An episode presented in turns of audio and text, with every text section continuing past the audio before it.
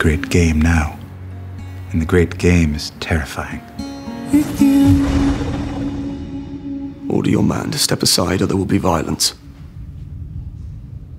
I choose violence.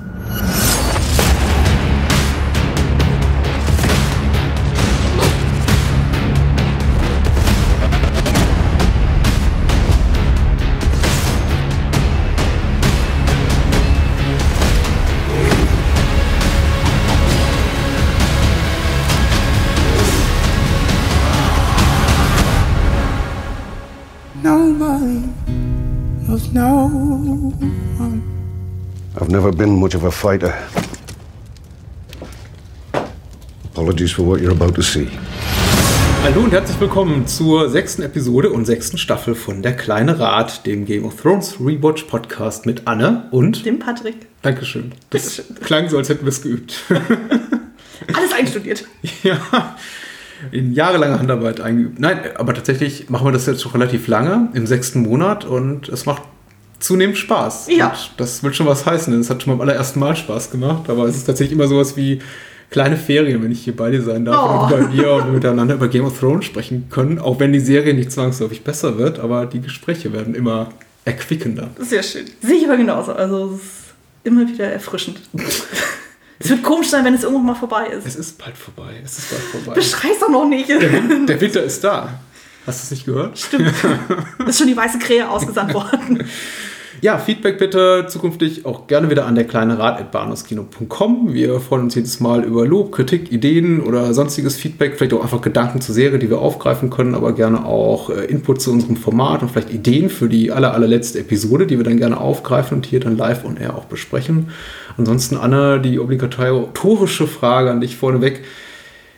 Vor der sechsten Staffel, vor der erstmaligen Sichtung, kannst du dich daran erinnern, wie da deine Gefühlslage war? Insbesondere nach dem nicht so ganz erbaulichen Erlebnis, äh, Staffel 5 zu genießen. Ja, oh, das war anfangs etwas schwierig, dann so, wie ich ja letztes Mal schon erzählt hatte, das war ja dann so ziemlich ernüchternd alles, so nach dem ersten Mal, wo ich schon dachte, so, hm, will man das überhaupt noch weiter gucken und überhaupt und so. Aber irgendwie war man doch wieder angefixt und so, als dann wieder die ersten Trailer rauskamen und man das eine oder andere schon erfahren hatte und dann dachte man sich so, ach scheiß drauf, jetzt macht man doch weiter. Und es wurde ja dann doch äh, zunehmend immer besser und äh, warum, wieso, weshalb, kommen wir ja später noch so drauf, aber und auch jetzt beim Rewatch, da war ich schon mit einer gewissen Euphorie auch wieder dran, so weil ich so dunkle Erinnerungen hatte, so ja, im Gegensatz zu fünften sind hier doch deutlich mehr Highlights auch wieder, wo ich sagen kann, so yay, jetzt macht es auch wieder Spaß und so. Also allein jetzt diesmal war es so, dass ich dann die letzten zwei Folgen auch wieder oder sogar die letzten drei Folgen durchgebinged habe. Also sonst habe ich mir immer vorgenommen, so jeden Tag eine Folge dann zu gucken, aber diesmal war ich dann auch wieder so, okay, jetzt ziehst du es ja komplett rein. So, jetzt, ich, jetzt bin ich wieder motiviert, so, jetzt will ich es auch genießen. Und die letzte Folge hat mein Mann sogar mit mir nochmal zusammengeguckt, weil sonst ähm, nimmt er das einfach nur so zur Kenntnis. Aber diesmal hat er gesagt, so, oh nee, dann die letzte Folge, da möchte ich mitgucken. Zumindest die erste Hälfte. Die erste Hälfte. Achso, er wusste ja, was kommt. ja, ja, eben. Ja. Ja, wie schon in Staffel 5 fehlt mir so ein bisschen die Möglichkeit, mich äh, selber zu spoilern oder einfach die Bücher zu referenzieren. Das hat natürlich relativ lange Zeit Spaß gemacht, also bis inklusive Staffel 4. Bei Staffel 5 wurde es dann eben schon dünner und äh, das wird man eben auch heute merken in unserem Gespräch, diese Momente, in denen ich innehalte und sage, Moment mal, im Buch war das so und so und das ist vielleicht ganz interessant, auch für unsere Hörer oder Hörerinnen und Hörer. Äh, Die werden weniger, irgendwann werden sie gar nicht mehr vorhanden sein, aber ich glaube, so ein, zwei Sachen kann ich noch referenzieren, aber ich, ich habe tatsächlich nicht sowas wie eine Spoilerphobie, ich habe sowas wie eine Anti-Spoilerphobie fast. Also die, die irgendwie dieses Gefühl, ich, ich vermisse es wirklich quasi mehr zu wissen als alle anderen. Und entsprechend habe ich mich sehr stark informiert im Vorfeld der sechsten Staffel, was da so auf uns zukommt. Und es wurden eben so einige Casting-News dann auch verlautet, wie jetzt das Casting von Max von Sydow, was mich natürlich sehr gefreut hat, äh, weil ich ein großer Fan von ihm bin. Exorzist, Pelle der Ober, keine Ahnung, noch ein Nöcher, mag ihn einfach sehr. Der Ian McShane tröpfelte irgendwann durch, ist auch schön. Also grundsätzlich wurden da ein paar bekannte Namen genannt. Ähm, dann gab es natürlich auch die Schauspieler, die sehr extrem waren in sozialen Netzwerken, die dann vorher einige Sachen rausgehauen haben. Also mittlerweile halten sie sehr einen Deckel drauf, glaube ich, von Seiten HBO, dass man nichts mehr, nichts mehr verdauten, verdauten lassen darf. Aber Momentan ich- kriegt man immer nur irgendwelche kryptischen Sachen, so von denen so, ja, das Finale wird die Leute spalten und hm, so Ja, ja, ja. so. Also, Aber sowas gab es ja. früher schon und das Äquivalent dazu vor, vom Start von Staffel 6 war, was äh, Macy Williams da immer raushaute im Sinne, äh, also ich paraphrasiere, aber sie schrieb sowas wie, ja, meine, meine Plotline, also mein Handlungsstrang in dieser Staffel wird, glaube ich, die Fans enttäuschen und sie hat nicht ganz unrecht. hat sie Erwartungen erfüllt, würdest du sagen, so summa summarum. Wir geben, vergeben am Ende noch so ein paar Punkte, aber Ja, doch, eigentlich schon. Also ich hatte durchaus viel Spaß dabei. Also zwischendurch gab es mal wieder so ein paar kleine Hänger, aber halt nicht so schlimm wie in der Staffel zuvor. Das, was wir vorhin im Vorgespräch schon irgendwie meinten, so dann der Humor hat mich auch sehr positiv überrascht. Und mir sind dann auch so wieder ein, zwei Gesichter wieder aufgefallen, die ich beim ersten Mal nicht so präsent hatte ähm, aus der Schauspielertruppe. Aber da komme ich nachher nochmal drauf. Wo ich dann da so, Mensch, die waren auch noch dabei, oh mein Gott, und überhaupt. Also, das war ganz schön. Oder dann kommen dann zwischendurch mal so Sachen, wo ich mir denke, so, hm, ist das vielleicht sogar schon ein Teaser auf das Finale? Man weiß das nicht. Und so, also wo Tyrion so vor sich hin schwärmt, von wegen so, ach, mein Traum wäre es doch, einen eigenen Weingarten zu haben. und dann nur die engsten Freunde bei mir haben. Und nur du, äh, nur die dürfen dann den Wein trinken. So, da ich also, na, das klingt noch nach einem schönen Ende für, für seine Figur. Wer weiß, vielleicht kriege ich das ja dann. Ich hoffe nicht. Ich hoffe, es wird ein bisschen überraschender oder ja, wilder, schroffer, gemeiner. Äh, George R. Martin hat ja, glaube ich, vor, das ist aber auch schon zwei Jahre her, gesagt, das Ende der Serie wird bittersüß. Das, Ja, eben, deswegen dachte ich so, hm, das Problem ist bei George R. Martin, der erzählt eben viel, wenn der Tag lang ist. Der sagt ja auch seit äh, fünf Jahren ungefähr, ja, The Winds of Winter, der sechste Roman, ist ungefähr kurz vor der Fertigstellung und dann heißt es plötzlich, ach, dauert doch noch zwei Jahre. wir schieben noch ein anderes Buch dazwischen und produzieren noch eine Sci-Fi-Serie nebenbei. Genau, die mittlerweile auch schon wieder abgesetzt wurde. Oh. Weil, weil guckt ja keiner angeblich. Hm. Wahrscheinlich gucken alle The Expanse oder so. Mein Mann macht das zumindest. Mhm. Der pinscht das gerade heftigst. Also wenn ich jetzt sage, es hat die Erwartungen erfüllt, das ist kein besonders großes Kompliment, weil tatsächlich nach der fünften Staffel waren meine Erwartungen ziemlich im Keller. Ich würde auch sagen, die Erwartungen sind erfüllt, aber nicht übertroffen. Ich finde Staffel 6 durchaus unterhaltsamer als die fünfte, aber sie hat einige Höhepunkte zu bieten, sie hat aber auch eine, eine der, einige der schlechtesten Momente der ganzen Serie für mich. Ähm, aber sie hat nicht mehr so dieses, klar, der Humor hat einiges dazu beigetragen, dass, es mehr, dass ich mehr Spaß hatte. Die Schauwerte sind ein bisschen größer, man merkt eben, dass das Budget deutlich in die Höhe geschraubt wurde und man einfach mehr, mehr äh, Geld und Mühe investiert hat da in ausgefeilte Action-Choreografien und Effekte und alles Mögliche. Das ist nicht immer so gewinnbringend, darüber reden wir dann ja auch später.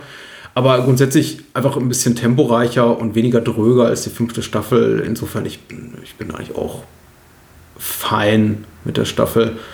Insbesondere mit einigen Handlungssträngen, von denen ich im Vorfeld eben nicht so viel erwartet hatte, weil wir wussten alle, Bra Bran wird zurückkehren. Und damit eben auch seine kleine Truppe rund um Mera und äh, Hodor. Und da uns die nicht besonders viel Freude bereitet hat in vergangenen Staffeln, dachte ich schon, äh, die ausgerechnet die. Aber doch, warum nicht? Also gerade das, wovon ich am wenigsten erwartete, bot mir am meisten und dann wiederum anderes eben ganz, ganz wenig. Aber äh, mir fällt eben auch, also mir fällt eben auch der, der, der größere Fanservice auf. Ich fand es interessant, einmal zu lesen, dass David Weiss und DB Benioff oder umgekehrt DB Weiss und David Benioff, so heißen glaube ich die beiden Showrunner, mal im Interview sagten, sie, sie lesen überhaupt keine Rezensionen und sie hören keine Podcasts, sie gucken keine YouTube-Essays oder sonst irgendwas, was die Serie kommentiert, beziehungsweise sie nehmen da äh, Sie nehmen das nicht als Anlass, irgendwas inhaltlich zu ändern. Aber ich hatte schon das Gefühl, dass hier mal ordentlich vor, äh, vor der sechsten Staffel durchgegriffen wurde. Ich wollte gerade sagen, also ich hatte auch das Gefühl gehabt, zum Beispiel das, was wir in den vorherigen Staffeln zum Beispiel angekreidet haben, zum Beispiel das Thema äh, unnötige Nacktszenen. Ich habe das Gefühl, das haben sie radikal runtergeschraubt. Also da musste ich ja diesmal echt suchen, also um irgendwie dann zu sagen, so hey, das fand ich irgendwie auffällig. So, Also da hatte ich wirklich diesmal das Gefühl gehabt, so okay, da wurde vielleicht doch mal ein bisschen drauf gehört und so, dass man das vielleicht anders inszenieren könnte. Mhm. Ähm, gut, Action-Szenen wurden natürlich eher ein bisschen größerdimensionaler Ja, ja. dann inszeniert, so, aber also ich kann mir nicht vorstellen, dass sie das komplett ignorieren. Also Einige gab es was, was dich wirklich überrascht hat damals? Äh, Kannst du dich daran zurückerinnern? Weil einiges weiß mir im Vorfeld, wie diese Bran-Sache, ich glaube, das ist auch relativ klar gewesen, dass er zurückkehren würde, aber das Überleben vielleicht einiger Figuren? Wie sieht es mit dem Bluthund aus? Da war, ich habe mich so einen Keks gefreut, als das rauskam. ähm, das war halt auch beim Rewatch auch so merkwürdig. Ich dachte immer so, es wäre so die sechste Folge gewesen. Und dann dachte ich, so gucke ich diese Folge und ich so, warum taucht der nicht auf? Warum taucht der denn nicht auf? Und so, weil ich wusste noch, das war ja einen der wenigen Fälle, wo er auch tatsächlich dann vor den Credits dann schon diese Szenerie dann war. So. Und dann erst in der siebten Folge taucht es ja dann auf, so, und wo der dann eben so diese Landschaft und Hass und so und dann diese ähm, einfachen Leute so, und auf einmal stafft der da so irgendwie da ins Bild und ich denke so, oh mein Gott, er ist wieder da. Und das, äh, ich habe das so gefeiert, weil ich mag Rory McCann unglaublich gerne und ist einfach eine coole Sau und hat leider auch nicht so viel zu tun in dieser Staffel, aber dass er wieder da ist, hat mich immens gefreut. Das sind so für mich die Negativpunkte, glaube ich. Also das sind für mich einige der, der, der maßgeblichen Negativpunkte. Ich glaube, Rory McCann kommt noch ganz gut davon, aber es gibt so einige Figuren, die ich wirklich, wirklich mag. Und wer uns bisher zugehört hat, glaube ich, weiß, wer, welche Figuren das sind, die wenig bis nichts zu tun, zu, zu tun haben. Und das finde ich so ein bisschen schade, aber dazu dann später mehr. Naja, und dann halt die letzte Folge. So von der Inszenierung Ja. her. Also gerade die erste Viertelstunde. Ja, also überrascht hat mich damals tatsächlich, weil ich, also äh, die Rückkehr von Osha und Rickon hat mich tatsächlich überrascht, weil man ja tatsächlich... Stimmt, die hat man irgendwie so ein bisschen vergessen, ne? Ja, man hatte sie einfach vergessen. Nicht weil, nicht positiv oder negativ, sondern einfach nur im Sinne von, ach, stimmt, die gab es ja auch noch, weil auch Osha zuletzt wenig zu tun hatte und Rickon schon gefühlt eigentlich so der zweiten Staffel nichts mehr hat. Also man hat ihm auch diesmal keine einzige, kein einziges Wort in den Mund gelegt. Ich, ich weiß nicht, ob der Schauspieler, ob man seins der, des, der, der Regisseure oder der, der Castingabteilung oder sonst wem gesagt hat, hier, der, der kann nicht so gut reden, lass dem mal nichts sagen. Aber auch diesmal muss er wortlos durch die Staffel gehen, bis er dann ja, ein Kopf kürzer gemacht wird oder ein, ein Bogen, ein, ein Fall mehr durch die Brust bekommt. Äh, Das fand ich eben auch schon so ein bisschen traurig. Das hat mich wirklich tatsächlich damals überrascht. Äh, wirklich in dem Sinne, dass ich sagte, ach ja, die gibt es ja auch noch. Und schubs waren die beide auch schon wieder weg, Osha und Rickon. Aber schön, sie nochmal zu sehen. Also finde ich besser, als wenn sie einfach so vergessen werden und dann Ja. so quasi im Epilog als Texttafel auftauchen, dann nach dem Staffelfinale. Ähm, Osha und Rickon waren mittlerweile in den Flusslanden verschwunden und lebten dort unter Bären. Das fand ich jetzt zum Beispiel beim Schwarzfisch so merkwürdig, so, wo ich dachte so, hm, warum stirbt, soll der offscreen sterben? Das fand ich irgendwie ein bisschen komisch dann für seine Figur. Du greifst schon wieder meine Kritikpunkte vor. Ja, das ist richtig. Das tut mir leid, aber wenn wir gerade schon in dem Kontext da sind. Nein, das ist mir auch aufgefallen. Das ist einer der. Einer, einer, Weil ich dachte erst so, vielleicht habe ich das beim ersten äh, Schauen irgendwie missverstanden oder irgendwie falsch in Erinnerung so. Und dann jetzt beim Rewatch habe ich nochmal gezielter drauf geachtet. Und dann heißt es dann so, ja, nee, hm, hm, so, ja, er ist äh, im Kampf gestorben. Und ich dachte so, hä? Wie? Nee. so, so. Also da fehlt doch irgendwie eine Teilinfo. Ja, einer der holprigsten Momente auch. Ich dachte auch, ich kann es mir nur damit erklären, dass vielleicht einfach ein halber Drehtag fehlt oder das Budget, um noch vielleicht einfach mal zwei, drei fähige ähm, Extras zu organisieren, die halt mit Schwertern umgehen können, um so einen kleinen Kampf auf der Treppe zu zeigen. Aber dieses einfache, ähm, er dreht sich um, sagt, okay, ich gehe jetzt ungefähr den Weg, den jeder Krieger beschreiten muss. Und dann Schnitt zu Jamie da hinter dem Burg sind und ein Bote kommt an und sagt, einer seiner Soldaten und sagt, hier, der Schwarze ist übrigens tot. Ich denke so, ja, okay. Also das fand ich ist, wirklich ähm, mehr als merkwürdig. Also man, hätte, man hätte wenigstens die Leiche irgendwie mal so andeuten können Und so. hier ist seine Leiche. Ja, keine Ahnung so, aber es ist. Äh, Stimmt, der Jamie hätte runtergucken können von. ja, von der Balustrade irgendwie runter Und, und da, da dann- treibt, da treibt der Schwarzfisch so im Fluss hinter Brienz und Patricks Boot entlang. Oh Gott, das war wirklich sehr makaber. Aber du weißt zumindest, was ich meine. Also ja, fand ich natürlich. Ich hatte genau die gleiche. Okay, das sind wir uns da zumindest in der Hinsicht einig. Mal gucken, ob wir so weiter so in Eintracht. Ja, ich weiß nicht. Ich glaube, es, Wahrscheinlich nicht auch. Einige Sachen werden, werden hier die Meinungen spalten. Ähm, ja, eins der Sachen, die ich mir notiert hatte, relativ inkonsequent, aber trotzdem vielleicht erwähnenswert, ist, dass ich das Gefühl hatte, seit Staffel 2 gab es nicht mal so viele expositorische Szenen zu Beginn einer, einer, einer Staffel. Es wurde extrem viel um mal rekapituliert, was geschehen ist. Insbesondere zwischen Tyrion und Varys, die, glaube ich, die ersten, weiß nicht, vier, fünf Episoden nichts, was dich zu tun hatten, außer durch das menschenleere Marine, Marine zu, zu, zu laufen und zu sagen, hm, was machen wir als nächstes? Äh, hast du gehört, was in Königsmund passiert ist? Ja, ja, habe ich gehört. Was bisher geschah. Mhm. Und dass es eben auch wieder relativ viel Bestandsverwaltung gibt. Das heißt einfach bereits etablierte Plots, die schon so, sagen wir mal, vollkommen in, in, in- in voller Bewegung sind und schon in, in Staffel 4 oder 5 losgetreten wurden, werden einfach, naja, stellenweise über mehrere Episoden angehalten und in die Länge gedehnt, um einfach so ein bisschen Zeit gut zu machen, um andere Sachen vielleicht aufholen zu lassen.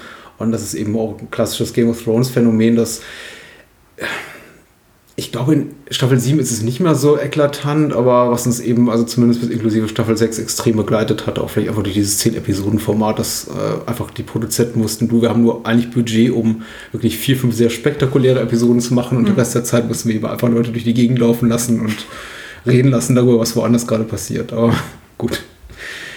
Äh, über den tollen Score können wir vielleicht später reden, wenn wir über den Handlungsstrang in Königsmond reden. Dun, dun, dun. Na, Ramin Javadi haben wir bisher nämlich noch gar nicht erwähnt und das äh, sollten wir Doch, ich glaube, einmal haben wir kurz über ihn gesprochen. So. Ja, diesen, Aber nur ganz, ganz kurz. ja, nur ganz, ganz kurz. Auf jeden Fall heute ist er uns eine etwas ausführlichere Erwähnung wert. Definitiv. Heute müssen wir ihn wirklich auch würdigen. Zu Recht. Zum Prozedere, wer uns zum allerersten Mal hört, was komisch wäre, aber vielleicht äh, geht es zum einen oder anderen so, wir gehen Handlungsstrang für Handlungsstrang durch. Ich habe mir ein Beispiel an Anne genommen und diesmal die Handlungszusammenfassung geschrieben und deswegen auch das Ganze ein bisschen ausführlicher gemacht. Das ist das gute Beispiel, mit dem Anne hier vorangegangen ist, weil meine Handlungszusammenfassung war immer sehr, sehr knapp. Also war eigentlich immer so ein Absatz. Und ich finde, ein bisschen mehr ins Detail zu gehen, ist auch ganz schön. Ich versuche jetzt aber nicht jede kleine Minifigur äh, hier zu erwähnen. Also wer jetzt ähm, die eine oder andere Szene äh, vermisst, das ist nicht der Sinn und Zweck dieser Handlungszusammenfassung, sondern eigentlich hauptsächlich denjenigen einen Überblick zu geben, was, was passiert ist, die vielleicht nicht die Zeit haben, jetzt sich nochmal alle, alle zehn Episoden reinzuziehen, sondern einfach sattelfest sein wollen für die finale Staffel, ohne jetzt nochmal alles zu gucken. Die übliche Spoilerwarnung vorweg.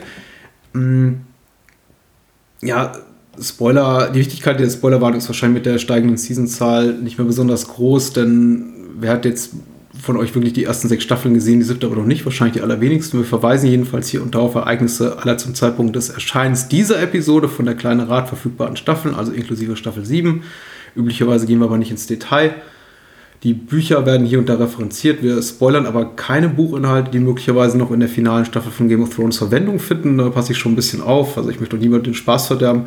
Äh, wer gar nichts über die Ereignisse jenseits der sechsten Staffel wissen will, der sollte vielleicht erstmal die gesamte Serie sehen und dann zu diesem Rückblick zurückkehren. Denn wir werden sicher hier und da sagen, aber nächstes Jahr passiert doch dies und das.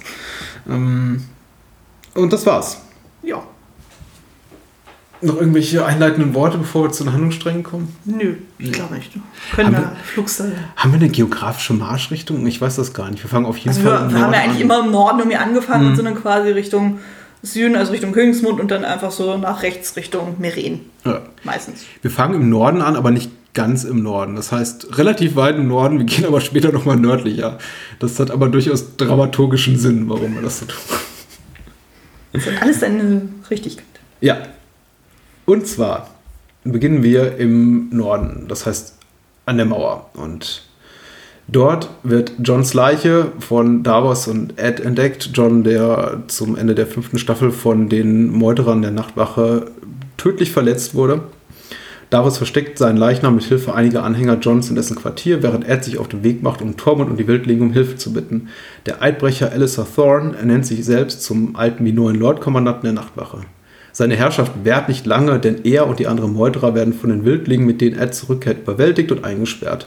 Melisandre, die zuvor in der Stille ihrer Kammer ihr wahres hohes Alter durch das Abnehmen ihres Halsschmucks offenbart hat, versucht sich an der Wiederbelebung Johns, aber erst nachdem sie, Davos, Ed und die anderen getreuen Johns Quartier verlassen haben, erwacht dieser wieder zum Leben. Womit wir auch irgendwie gerechnet haben. ne? Ja. ja. Aber das Schöne ist ja auch wieder, wir sehen wieder Geist. Ja, stimmt. Er ist, Ne? Geist ist der einzige noch lebende Schattenwolf, glaube ich, der, wenn mich nicht alles Was ist täuscht. mit der von Arya? Ah, hat er nicht längst das Gras gebissen? Nee, ich glaube, der von Arya, der taucht irgendwann in der siebten Staffel nochmal auf. Eventuell, man weiß es nicht. Wo hat sie denn gelassen die ganze Zeit? Sie hat ihn doch in der ersten Staffel doch ähm, befreit, und, also was heißt befreit, aber zumindest äh, weggeschickt und Ja. so, weil äh, doch ähm, die Gefahr bestand, dass äh, der getötet wird, weil Ja. äh, Numeria hieß er, glaube ich, sozusagen, weil er doch äh, Joffrey gebissen hat. Mhm. Da fing doch dieses ganze Eklat dann los. Ja, natürlich, da am Fluss, als sie da äh, spielt. Sehr schön. Genau, genau. Und daraufhin ja dann Sansas äh, Schattenwolf dran glauben muss. Ja. Die, die Serie hat auf jeden Fall eine diebische Freude daran, alle Schattenwölfe zu töten, was ich so ein bisschen schade finde. Also äh, Shaggy Dog findet ja hier auch ein äh, unrühmliches Ende. Ja. Also erstmal weiter hier im Keine Handlungsstrang. Gewalt gegen Tiere. Das Mhm. ist nicht gut. Sam Samuel Tarly befindet sich währenddessen mit Goldie oder Gilly im Original auf dem Weg nach Horn Hill, wo seine Familie lebt. Er offenbart ihr, dass er sie und Baby Sam dort in der Obhut seiner Mutter zurücklassen will, während er sich in der Zitadelle von Alsace zum Meister ausbilden lässt. Nach der Konfrontation mit seinem hasserfüllten Vater Randall Tarly entschließt er sich, Goldie und das Baby mit nach Alsace zu nehmen, stiehlt aber zuvor noch das aus valyrischem Stahl gefertigte Schwert, Schwert Herzbann. Später erreichen sie die Bibliothek, Bibliothek in der Zitadelle, wo Sam seine Ausbildung beginnt. So, wieder zurück zur Mauer, beziehungsweise nach äh, Black, äh, Castle Black. Äh, der aus dem Totenreich zurückgekehrte John lässt Thorne, Ollie und zwei weitere federführende Deserteure hinrichten und übergibt das Kommando über die Nachtwache an seinen Freund Ed, damit seiner kurzen Todphase offiziell seine Wache zu Ende ist. Das ist richtig. Wie hat dir, wie hat dir Ollis Gesicht gefallen? Das war sehr blau. Das war sehr blau. Ich, äh, Ich war etwas überstaunt. Ich dachte so, laufen Leute schon so schnell blau an, wenn sie gehängt werden?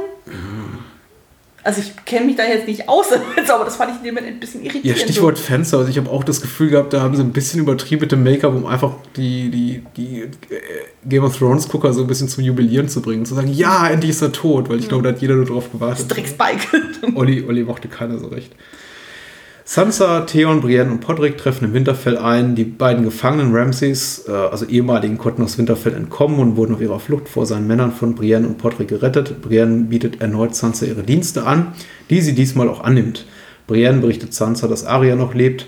Sie machen sich alle gemeinsam Richtung Mauer auf und Sansa gestattet Theon, zu den Eiseninseln zurückzukehren. Nach ihrer Ankunft in der Schwarzen Feste beschwört Sansa John, Winterfell zurückzuerobern. Nach einer hasserfüllten Auseinandersetzung bietet ihr Kleinfinger die Unterstützung der Truppen von Hohenair an, was Sansa aber zunächst ablehnt. Sie verlässt die Schwarze Feste zusammen mit John, Davos und Melisandre. Brienne und Podrick schickt sie Richtung Schnellwasser, wo diese die Unterstützung der Truppen ihres Großonkels Brinden, der schwarze Stalli, sichern sollen. Im Norden können John, Sansa und Davos nur die Wildlinge und ich hoffe nicht mal sicher 62 oder 68. Ich habe extra nochmal nachgeguckt, es sind 62. Es sind 62. Du hattest, glaube ich, ein bisschen höher geschrieben, wo ich dachte, nee, ich... Äh, Ich hätte, glaube ich, geschrieben, es sind 86. ja, ja. So oder so es sind sehr wenige. Aber es ist, Liana Mormont sagt das wirklich mit Inbrunst. 62. Sie ist die größte sowieso. Die ist cool.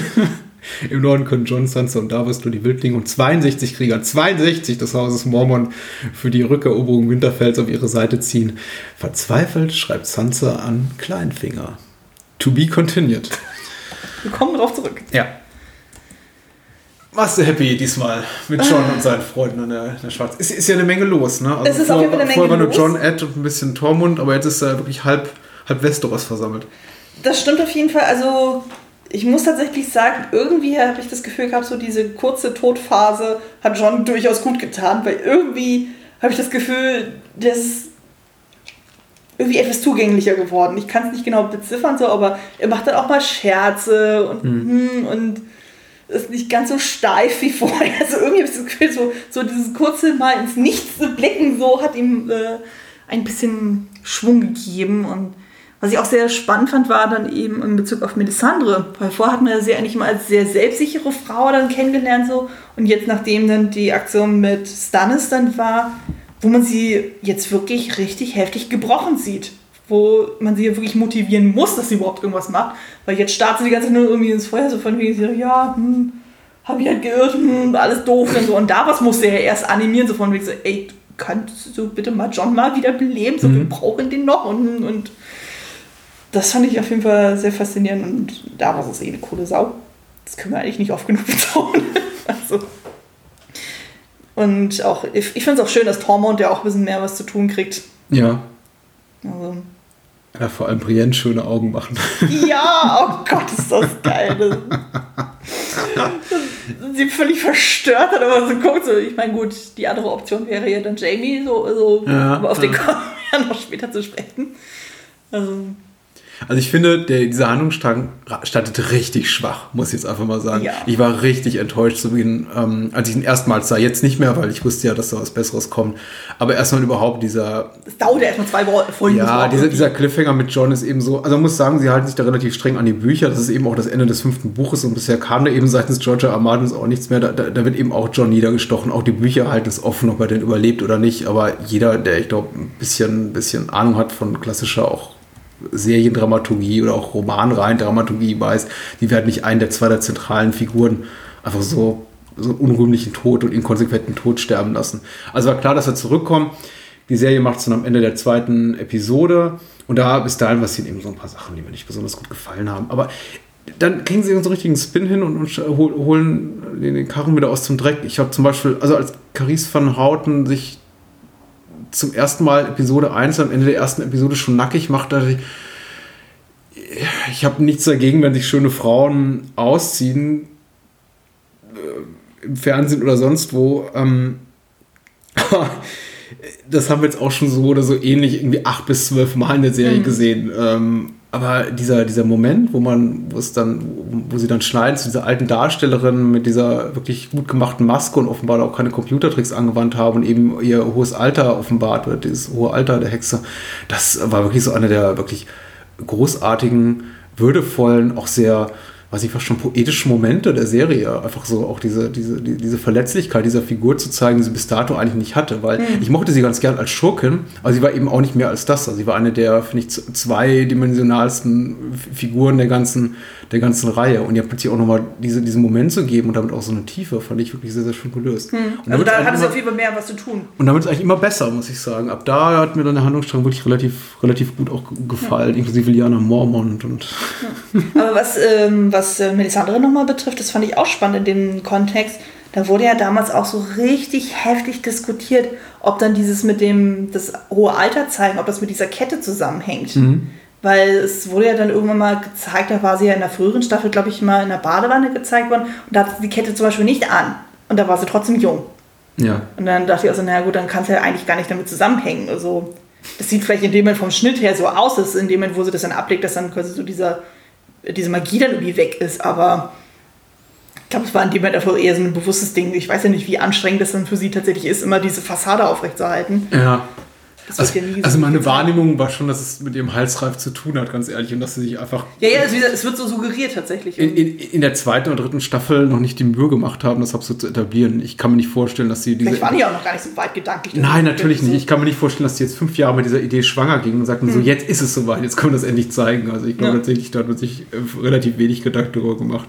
Aber ja, mittlerweile befinden wir uns wirklich in, in, so in Sachen Verschwörungstheorien über die Serie auf, auf, einem, auf einem absoluten Peak hier zu, zum Zeitpunkt von Staffel 6. Ich weiß auch, dass diese ganze Sansa ist schwanger Geschichte da rumgeisterte, monatelang und jedes Bild von äh, Sophie Turner, der Darstellerin, wo sie, glaube ich, nur mal, weiß nicht, weil sie den Erdnussflip zu viel zu Mittag gegessen hatte, dann kommentiert wurde mit, ach, guck mal hier, das ist das Babybäuchlein. Und ähm, ja. dann zitiert wurde, sie einmal zitiert wurde mit, äh, oder, oder Ramsey Bolton zitiert wurde mit so, ja, du wirst dich, du wirst mich dein Leben lang in dir tragen. So mit, ach, siehst du, sie ist schwanger. Und ich dachte, nein. Ich würde sagen, also das stellen die Leute sich immer so vor, so dass es immer so, so einfach geht. Nein, meine Herrschaften, das geht nicht so schnell. Also da gibt es gewisse Faktoren zu berücksichtigen.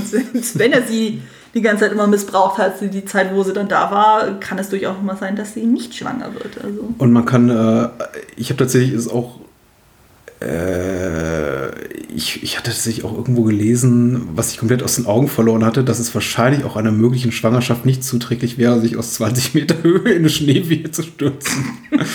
äh, jetzt muss man sagen, in den Büchern, das ist wieder mal einer meiner kleinen Buchvergleiche, Buch, äh, ist es ja nicht äh, Sansa, sondern ihre, äh, ihre Abgesandte äh, und die trägt wirklich größere Schäden davon und bricht sich mehrere Rippen und kriegt dann irgendwie so, so, so einen Frost, Frostschaden und äh, wird der Luft dann einmal komplett schwarz an. Also während man hier Sophie Turner dieses Make-up, äh, diese Make-up-Tortur erspart hat und sie anscheinend da runterspringt und sich den Schnee von der Schulter wischt, genau wie Theon und sagt, so und weiter geht's. Ja, das ist sowieso abgefahren, dass sie das eigentlich relativ glimpflich dann überstanden haben. Zum einen eben durch den Sprung, so sie hätten sich eigentlich alle möglichen Knochen brechen müssen. Dann warten sie ja noch einmal durch eben mittlerweile schon angebrochenen Winter, warten die ja einmal quer durch so einen fließenden Fluss dann so. Die müssten eigentlich schon längst verfroren sein. Also, dass da keine bleibenden Schäden zurückgeblieben, äh, zurückgeblieben sind, das Stimmt. erstaunt mich äh. Also, das ist mir aufgefallen, als ich das mit meinem Mann geguckt habe so, und wir saßen dann so, gucken das dann so. Mein Mann meinte auch so, die werden doch schon längst verreckt. Hm. Das ist so, wie das ist, die werden auch schon längst gestorben, beide. Der Schnee ist richtig schön, ist mir aufgefallen. Ja. Tatsächlich haben sie oh, ich, liebe so, ich liebe sowieso Wälder mit Schnee. Das sieht fantastisch aus. ähm, äh, erwähnenswert fand ich vielleicht noch das Abendessen hier mit den Talis auf der Burg Hornberg. Oh, Das ja. könnte aus, oh. einem, aus, aus, einem guten Woody Allen-Film stammen oder aus, aus Thomas Winterbergs äh, hier das Fest oder sowas. Das ist richtig so ein, ein, ein, oh, ein familiäres Abendessen, was äh, in einem Worst-Case-Szenario endet sehr, sehr schön. Ich fand es aber vor allem so drollig dann davor, eben Goldie zu sehen, wie die da so, so aufgehübscht wurde, Ja. dann mit dem Kleid der Schwester. Meine, die äh, Hannah Murray, glaube ich, heißt die Schauspielerin. Die sieht ja auch super aus, sozusagen, keine Phase, aber die wirkte in dem Moment echt so wie so eine, wie so eine Anziehpuppe, so von so, ich kann mich nicht bewegen. Und das hast du wirklich in jeder einzelnen Bewegung gesehen, so die ist einfach nicht gewohnt, ist im Korsett da durch die Gegend zu laufen. Das fand ich ja irgendwie sehr niedlich. Und dann gegen Ende so, wo Sam dann noch irgendwie sagt, so von, ja, ja, ich lass dich dann hier und dann irgendwie keine Minute später so, scheiß drauf, wir gehen doch zusammen weg. Das fand ich irgendwie sehr niedlich. Also ich finde die Beziehung zwischen den beiden eigentlich ganz putzig mittlerweile. Ab und zu ist ja mal ein bisschen schrofft und so, aber es ist nicht so schlimm wie damals bei Shay und Tyrion. Ja, sie reisen viel durch die Gegend. Ich mag die beiden auch, auch wenn man, wenn man ganz, äh, wenn man ein bisschen, ein bisschen strenger wäre, sagen muss, es passiert relativ wenig hier in ihrem, Ja. ihrem Handlungsfaden. Aber Wobei die Ankunft da in, diese, äh, in der Zitadelle ist ja wohl großartig. Das ist ja auch irgendwie so ein bisschen Comedy, wo er dann irgendwie dieser äh, Meister da irgendwie sitzt und eigentlich überhaupt nicht reagiert so, und Sam da so völlig übersprungen ist. So, ja, hi. hm. ich finde, ja, es ist super. Und das, ich glaube, das sind auch so die, die äh, maßgeblichen Comedy-Einlagen, die wir vorhin schon erwähnt haben. Also es ist nicht Comedy, aber es ist eine gute. Es sind humorvolle, le- leichtere Momente, die wir mit Sam haben. Das tut wirklich der Serie auch gut, muss ich ganz ehrlich sagen. Und sind auch strategisch wirklich gut ähm, gesetzten Punkten eingestreut. Also immer dann, wenn wir denken, okay, jetzt kurz mal ruhig wieder ein bisschen leichter werden. Ich finde auch dieses, diese erste Begegnung da mit diesem, ich möchte mal Rezeptionisten oder, oder Herrn am Empfang da der Zitadelle äh, benennen, das ist schon, das ist schon große, große Drehbuchkunst, also das alles so zu gestalten, dann auch noch wirklich gutes Casting. Ich fand es fast so ein bisschen schade, dass man danach die, die, die Bücherei, die Bibliothek sieht und die stammt eben komplett aus dem Computer und ist so ein bisschen, äh, so ein bisschen kalt. Aber dieser Moment seiner Ankunft ist toll. Wobei ich wie immer, ich Vor allem habe siehst immer dieses Glitzern in den Augen und denkst oh mein Gott. ich hab die Szene jetzt zum zweiten Mal gesehen, beschloss derselbe Gedanke wie beim ersten Mal wieder durch den Kopf, was macht Goldie dort? Der lässt sie dann einfach da stehen und sagt, äh, okay, bring mich hier in die Bibliothek. Und Sam sagt, ja, du wartest hier. Und nachdem er die so betritt mit leuchtenden Augen, dachte ich, der kommt doch jetzt wahrscheinlich Stunden oder Tage nicht wieder. Man weiß es nicht. Es wird ja nicht aufgelöst. Mhm. Ich überlege gerade, was ist denn noch irgendwie relevant zu erwähnen? Ach ja, genau, eben Brienne und Sansa sind jetzt endlich quasi vereint und so. Also zum, in so ein äh, Brienne kann jetzt endlich mal wirklich jemanden zum Dienste sein und Sansa nimmt das ja auch jetzt endlich an, tatsächlich. Und ich finde auch die Gespräche zwischen den beiden dann auch sehr schön. Also das kreidet man ja immer gerne so bei Filmen so an, so wenn du dann schon Frauenfiguren hast und die dann nicht irgendwie großartig miteinander reden. Dann so, hier gibt es auch mal Situationen, wo tatsächlich Frauen miteinander reden. Dieses, ah, dieses nicht miteinander reden, darauf müssen wir später noch zu sprechen kommen, weil das sorgt doch durchaus Oh Gott, für, ist ein, auch- ja. für einige Schwächen. Und äh, also Deswegen äh, habe ich dann bei dem Handlungsstrang auch ein bisschen Probleme. Also gerade gegen Ende, wo ich mir so denke, so Leute, Ich denke auch, also äh, es gibt, äh, Davos will ja auch zum Beispiel auch, glaube ich, ganz gerne wissen, auf welche Art und Weise Shirin, die, die Tochter von Stannis, ums Leben gekommen ist. Und ich dachte auch, also jetzt habt ihr auch wieder zum zweiten Mal gesehen, wieder derselbe Gedankenkopf. Frag doch nochmal nach, lass dich nicht abwürgen. Und, ähm, nein, jetzt muss, er muss die ganze Staffel warten, bis er es erfährt. ja. Ähm, aber dafür einige andere Gesprächsszenen sind wirklich stark. Ich finde die beiden Momente hier zwischen Sansa und Littlefinger, einmal, das ist dann später in, in, in Winterfell, aber hier schon zu Beginn, ich- Episode 3 oder 4, wo sie äh, Sansa ihn, äh, Kleinfinger, mit seinen Verbrechen konfrontiert, also Ja, Rede die stellt, ist einer der befriedigendsten, befriedigendsten Momente auf jeden Fall der ganzen Serie. ja. Und ähm, nur auch befriedigend fand ich, dass Ed die Nachtwache übernehmen darf. Ich hätte ihm so ein bisschen mehr Pomp und Glitzer dabei gewünscht. Das ist so, hier, du kannst das Kommando haben. Ed so, äh, äh, äh, äh, Ich finde es vor allem überraschend, dass die anderen äh, Wachenbrüder das einfach so akzeptieren. Ja, also ist auf jeden Fall eine schöne Belohnung dafür, dass der John jetzt, glaube ich, wirklich seit Staffel 1 da zur Seite steht und ähm, immer ordentlich mitgemacht hat. Also Ed ist so neben Podrick der, ähm, der Knappe oder ja, Kumpan, im, den, den du haben willst, wenn du auf Reisen bist. Auf jeden Fall. Jo. Auf alle andere Sachen rund um John und Sansa kommen wir später noch Ja. zu sprechen. Gehen wir mal kurz in die Flusslande. Äh, ein relativ kurzer Handlungsstrang, den wir aber nirgendwo besonders einflechten können. Und zwar kommt der Bluthund zurück. Uhu. Ja, Santor Clegane, der Bluthund, entpuppt sich als quicklebendig. Er hat sich einem wandernden Septor namens Ray angeschlossen, nachdem dieser und seine Anhänger ihn vor dem Tod durch Verbluten gerettet haben. Wir erinnern uns. Äh, Nachdem die Gemeinde von drei desertierten Männern der Bruderschaft ohne Banner getötet wird, sind der Bluthund auf Rache. Auf der Spur der Mörder trifft er Beric Dondarrion und Toros von Mir und darf mit ihrem Segen zwei der Verbrecher töten. Beric und Torres versuchen, den Bluthund dazu zu überreden, sich der Bruderschaft anzuschließen. Äh, seit wann haben wir die nicht mehr gesehen? Seit der dritten oder vierten Staffel? Langes Seit der dritten. Das, wir haben die kurz vor der Roten Hochzeit das letzte Mal gesehen, wo Mhm. Arya dann abgehauen ist, nachdem ja dann Gendry von Melisandre mitgenommen wurde. Richtig, richtig, genau. Und seitdem waren die einfach nicht mehr relevant gewesen. Mhm. Was auch erklärt, wenn man sich so an die letzte Begegnung zwischen dem Bluthund und eben äh, Beric Dondarrion erinnert, warum er nicht so initial so gut auf die zu sprechen ist, äh, weil äh, das gab ja diesen kleinen Kampf mit dem flammenden Schwert. Aber ich hatte äh, trotz aller Kürze, ich glaube, so aufaddiert sind die Szenen zwischen äh, Sandor Clegane und eben den, den Bruder, Brudern ohne Banner vielleicht 15 Minuten lang und ich hatte trotzdem also wahnsinnig viel Spaß. Mehr, mehr haben eine Spaß schöne als- Dynamik auch alles zusammen. Ich fand aber auch die Szenen davor auch sehr schön, eben mit Ian McShane, der sowieso großartig ist. Mhm. Ich fand das halt nur mega lustig, weil ich ja jetzt aktuell auch wieder parallel American Gods gucke, wo äh, Ian McShane ja einen der Hauptrollen hat als Mr. Wednesday und gerade wo es um das Thema Glaube und Gott geht, wo ich auch denke so, mhm. Und jetzt spielt er quasi auch so eine Rolle, allerdings in einer etwas positiveren Version. So, es ist unglaublich charmant, wo ich denke, so Mensch, Ian McShane, so kann irgendwie gefühlt alles spielen. So, das ist, der hat einfach so ein schönes, ausdrucksstarkes Gesicht, so das mag ich unglaublich gerne. Mhm. Es ist nur schade, dass man ihn zu wenig zu sehen kriegt, aber, aber ich finde es auch schön, so, wo dann Sandor Clegane auch einfach ein bisschen mehr was zu tun hat, also was heißt mehr zu tun, aber zumindest wieder mal ein bisschen mehr Charaktermomente auch kriegt, dann so. So in den vorherigen Staffeln war es ja viel eher so dieses so, ja, er ist quasi so eben der, ja, der Kampfhund von Joffrey oder so. Und dann hatte er natürlich diese Phasen mit Arya, die natürlich super waren. Und hier hat man ja tatsächlich wieder mal sowas von wegen, ja, er ist es gewohnt, dass die Leute ihn meiden und so. Und dieses Ja, wenn es wirklich Götter gibt, warum wurde er, äh, warum wurde er nicht bestraft für seine Ja. Sünden und so. Und einfach diese Momente, die liebe ich total. Und der Schauspieler ist toll.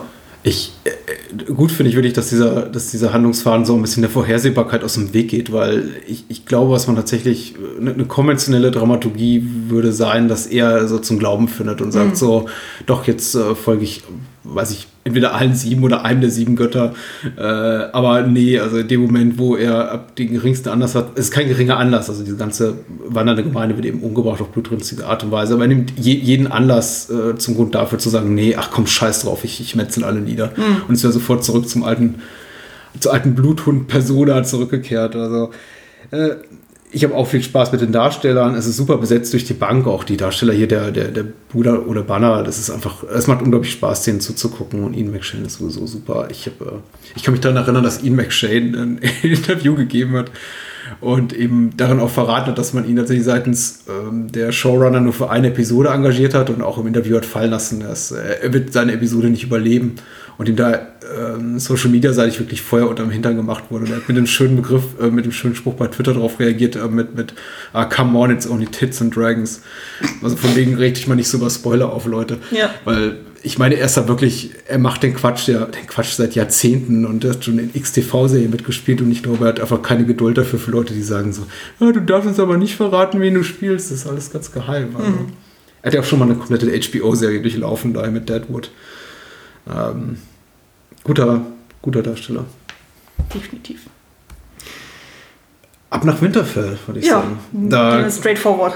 können wir nämlich auch gleich ein bisschen anschließen an das, was wir hier bereits im, im Norden an, in der Nachtwache etabliert haben. Ähm, Ramsays Trauer um seine von Theon getötete Geliebte Miranda, oder Miranda? Miranda, Miranda, Miranda. Miranda. Danke. Ist noch ganz frisch. Da erreicht ihn die Neuigkeit, dass die Frau seines Vaters Ruth einen männlichen Erben zur Welt gebracht hat. Er tötet seinen Vater, die frisch gebackene Mutter Walder und das Baby und übernimmt damit die alleinige Macht über Winterfell. Wenige Tage später trifft Lord Amber in Winterfell ein, der Ramsay um Schützenhilfe im Kampf gegen die Wildlinge bittet und ihm als Dank die Geiseln Rickon Stark und Osha gemeinsam mit dem Kopf von Rickons Schattenwolf Shaggy Dog übergibt. Hat er einen deutschen Namen? Er muss einen haben. Meinst, äh, äh, Shaggy Dog, Schmuddelhund, Zottelhund. Struffel, glaube ich. Ja? Struffel, glaube ich, ja. Sehr schön. Das passt ja. Also irgendwie so, so ein ganz kindlicher Name. Ich hab, das ist äh, so ein bisschen das Problem, also die, Herausforderung, weil ich äh, gucke eben die Serie zum überwiegenden Teil auf, auf Englisch und ähm, versuche eben trotzdem die, die deutschsprachigen Begriffe anzubringen. Aber- Aber Shaggy Dog habe ich nie auf Deutsch gefunden. Ich glaube, Strubbel ist das. cool. Ramsey tötet Osha, als diese versucht, ihn zu ermorden und droht John in einem Brief, seinen Halbbruder Rickon zu töten, falls sie ihm Sansa nicht zurückbringe. John aber ist fest entschlossen, trotz seiner im Vergleich zu Ramseys Truppen geringen Heeresgröße Winterfell zurückzuerobern und stellt sich gegen die Armee der Boltons. Äh, Entschuldigung, wenn ich hier Armee und Heer in meinen austauschbarer Form verwende. Ich weiß, es ist nicht das Gleiche, aber ich möchte auch nicht ständig Heer sagen. Die Heere der Starks und Boltons stehen sich vor Wind Winterfell gegenüber. Ramsay gibt vor, Rickon freizulassen, tötet ihn aber mit Pfeil und Bogen, bevor John ihn in seine Arme schließen kann. Nach einer blutigen Schlacht scheint der Kampf für Johns Truppen verloren, als in letzter Minute die Ritter von Hohen Ehr auf das Schlachtfeld reiten. Da, da, da. Die Kavallerie. Ja, das ist, ähm, wer das nicht gesehen hat, kann auch einfach nochmal Herr der Ringe die zwei Türme gucken und Ramsays Armee besiegen. Trotz äh, schmerzhafter Verluste ist Winterfell zurück in den Händen der Starks und der schwer verletzte Ramsay wird von Sansa, seinen eigenen Hunden zum Fraße vorgeworfen. Davos fordert Melisandre nach dem Fund von Shirins Spielzeug, also äh, Shirin Baratheons Spielzeug, an deren erloschenem Scheiterhaufen zu einem Geständnis auf. Nachdem Melisandre den durch sie veranlassten Feuertod von Stannis Tochter zugibt, verbannt John die Hexe aus Winterfell. Sansa hält den aufdringlichen Mittelfinger auf Distanz und John wird von den verbleibenden Rittern des Tales und nordischen Häusern zum neuen König des Nordens ernannt. Ja, Ja.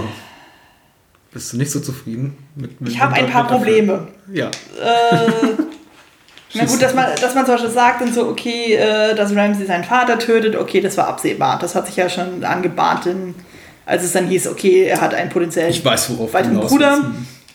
Ähm, ja, dann, was mich unglaublich aufgeregt hat, ist dann halt die Streitereien zwischen John und Sansa, so von wegen so, sie sollten angreifen, nein, sie sollten nicht angreifen, Heer, das Heer ist zu klein, ja Mensch, wir sollten es doch versuchen, hey, wir sollten warten, also, wo ich mir so denke, meine Fresse, das fand ich sehr, sehr schwierig, also das hat mich wirklich sehr, sehr genervt und so, also die Schlacht selber ist inszenatorisch auf jeden Fall durchaus spannend gemacht. Also allein diese ganze Plansequenz ist schon sehr aufwendig gemacht, so das habe ich durchaus wertschätzen können. So. Aber du kennst mich ja so, so lange Schlachten, Szenen ist für mich ziemlich ermüdend. Und naja, so diese Momente mit Littlefinger und Sansa, wo er noch versucht, sie anzugraben, so denke ich auch so, ah, du hast ihre Mutter angeschmachtet jahrelang und jetzt willst du dich an ihr vergreifen, geh weg.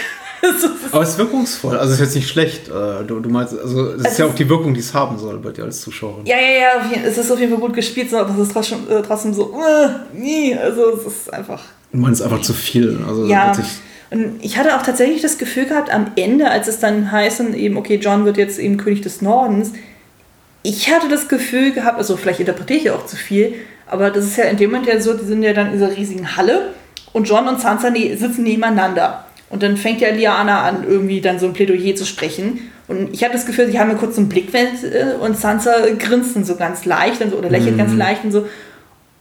Weil ich, ich hatte es so interpretiert, dass sie das erst auf sich bezogen hat, so diese Ansprache so, und dann geht aber dann der Schwung, äh, Schwenk rüber zu John, so von wegen so, ja, er ist der König und so.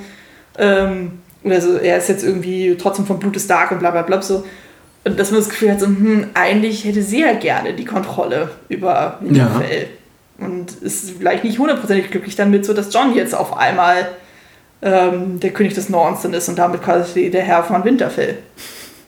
Also vielleicht äh, interpretiere ich da zu viel rein, so, aber ich habe das Gefühl gehabt, so, hm, Die Erwartungshaltung ist da. Also meine Frau hat sich auf jeden Fall zu mir äh, rübergewandt und sagte, oh, jetzt ist sie sauer. ja genau, das dachte ich nämlich Und auch dem Moment. ich, ich dachte, She's not ja. amused. Und es passiert dann einfach nicht. Genau, John steht auf und sagt, wie er es schon zuvor getan hat, als ihm eben das Kommando über die Nachtwache übergeben wurde, na, na gut. Und Sansa wirkt sehr mit sich im Reinen äh, diesbezüglich. ich war auch ein bisschen überrascht. Aber sie ist eben sowieso, also dieses Doppelbürtige steht ihr nicht. Und ich habe das Gefühl, es ist eben nicht, nicht dramaturgisch notwendig oder irgendwie gewinnbringend hier, einfach was so den Spannungsbogen betrifft, sondern ich habe tatsächlich bezüglich Sansa das Gefühl gehabt, in dieser Staffel, die, die Autoren wussten nicht wirklich, was mit ihr zu tun ist. Diese ganze, dieses ganze, diese Heimlichtuerei, dieses einfach die Tatsache, dass sie John verschweigt, dass sie an Kleinfinger geschrieben hat und die Truppen von Hohen er hinbestellt hat. Also es ist, es ist für diesen Überraschungseffekt nett, weil dann tatsächlich so Deus Ex Machina mäßig plötzlich so in einer verloren geglaubten Schlacht plötzlich dü- dü- dü- hier das das äh, die, die- Armee von äh, Hohen Ehr, also alle alle berittenen Krieger, die sie haben, auftauchen und hier die die Boltons in die Flucht schlagen. Das ist nett, aber es ist halt nicht kein, kein für mich ein nachhaltig wirksamer Lustgewinn. So für, kurz, für, für drei Sekunden, ach äh, cool, aber weitere drei Sekunden später frage ich mich schon, ja, aber um welchen Preis? Einfach für so ein riesiges Handlungsloch da mittendrin. Also einfach die nicht beantwortete Frage, warum Sansa äh, John verschweigt, dass eben möglicherweise Kleinfingers Truppen da demnächst ankommen und äh, sie und, er konfrontiert sie sogar noch mit der Frage, äh, gibt es etwas, das du mir verheimlichst und noch sagen willst? Und sie so, nö, nö, Ich glaube, sie war in dem Moment einfach schon so angefressen, so, weil egal, was sie dann gesagt hat, so das Gefühl hat, so, ja, er hört ihr eh nicht zu. Also, dass sie das so ein bisschen so aus Trotz dann in dem Moment so verschwiegen hat. Und, und ich verstehe sogar jetzt den einen oder anderen Hörer oder Hörerin, die uns zuhören und sagen, ja, Handlungslöcher zu kritisieren ist so öde, aber es ist tatsächlich auch, es, es schadet ihrer Figur, weil sie fast schon so ein bisschen entweder massiv dumm wirken lässt, was glaube ich die Showrunner nicht wollen, oder fast schon schurkenhaft. Das ist die andere Alternative, was glaube ich auch niemand so wirklich will. Ich glaube einfach, sie haben da ins, ins, ins Klo gegriffen und man muss ihm auch ganz nüchtern sagen, er hätte viele hunderte, tausende Menschenleben wahrscheinlich retten können. Also Sansa, wenn sie gesagt hätte, warte vielleicht noch eine Stunde länger, bis sie angreift, weil dann habt ihr ungefähr so die, die, die äh, doppelte oder dreifache Mannstärke, weil da kommen noch ein paar. Aber nee, äh, das, äh, Rickon muss dran glauben und viele andere auch. Aber was man zumindest äh, in diesem Part auf jeden Fall lobend hervorheben muss, ist ja Liana Mormont. Ja, sehr schön. Ist sie nicht zauberhaft? Bella, Bella Ramsey heißt die Schauspielerin, die ist wirklich da, die, die, die Casting-Dame wirklich ins, ins Schwarze getroffen mit ihr. Ja. Oh, die ist so super. Vor allem das erste Aufeinandertreffen, wo wir sie ja wirklich mal persönlich kennenlernen. Die wurde irgendwann, glaube ich, schon mal angeteasert, so, aber jetzt äh, sehen wir sie das erstmal leibhaftig. Und ich weiß nicht, wie alt sie zu dem Zeitpunkt ist, aber die wirkt noch sehr jung. Definitiv so. Und dann halt so dieses, ja, bisschen fremdeln, so die Stunde da in der Halle von den Mormons und so. Und ich so, ja, Mensch, hier, ihr seid nach meiner Tante benannt. Und, in sie da völlig schraubt ist von ihr so, ja, Mensch, was wollt ihr jetzt eigentlich? Und so. Und dann trotzdem sehr inbrünstig, so, als es dann darum geht, so, ja, okay, wir halten euch die Treue, so, ja, super, wie viele Männer stellt ihr euch denn so? Wisst ihr, wisst ihr, wisst ihr? 62! 62! Ja, aber das, das sind 62 der stärksten Männer überhaupt so und die haben die Kraft von Tausenden oder so. Also diese Inbrunst, die sie da in diesem kleinen Körper ähm, hervortritt, ist es echt zauberhaft. Ich mag die unglaublich gerne. Ja, ich finde auch, das ist eine, eine der Highlight-Szenen für mich in der, in, in der Staffel. Kein Highlight ist mal noch, noch mal zum Thema Heimlichtuerei, ist tatsächlich, dass äh, Davos warten muss bis Episode 9, also der Schlacht der Bastarde, bis Ja. er ähm, erfährt, mh, alles erfährt über das Schicksal Shirins.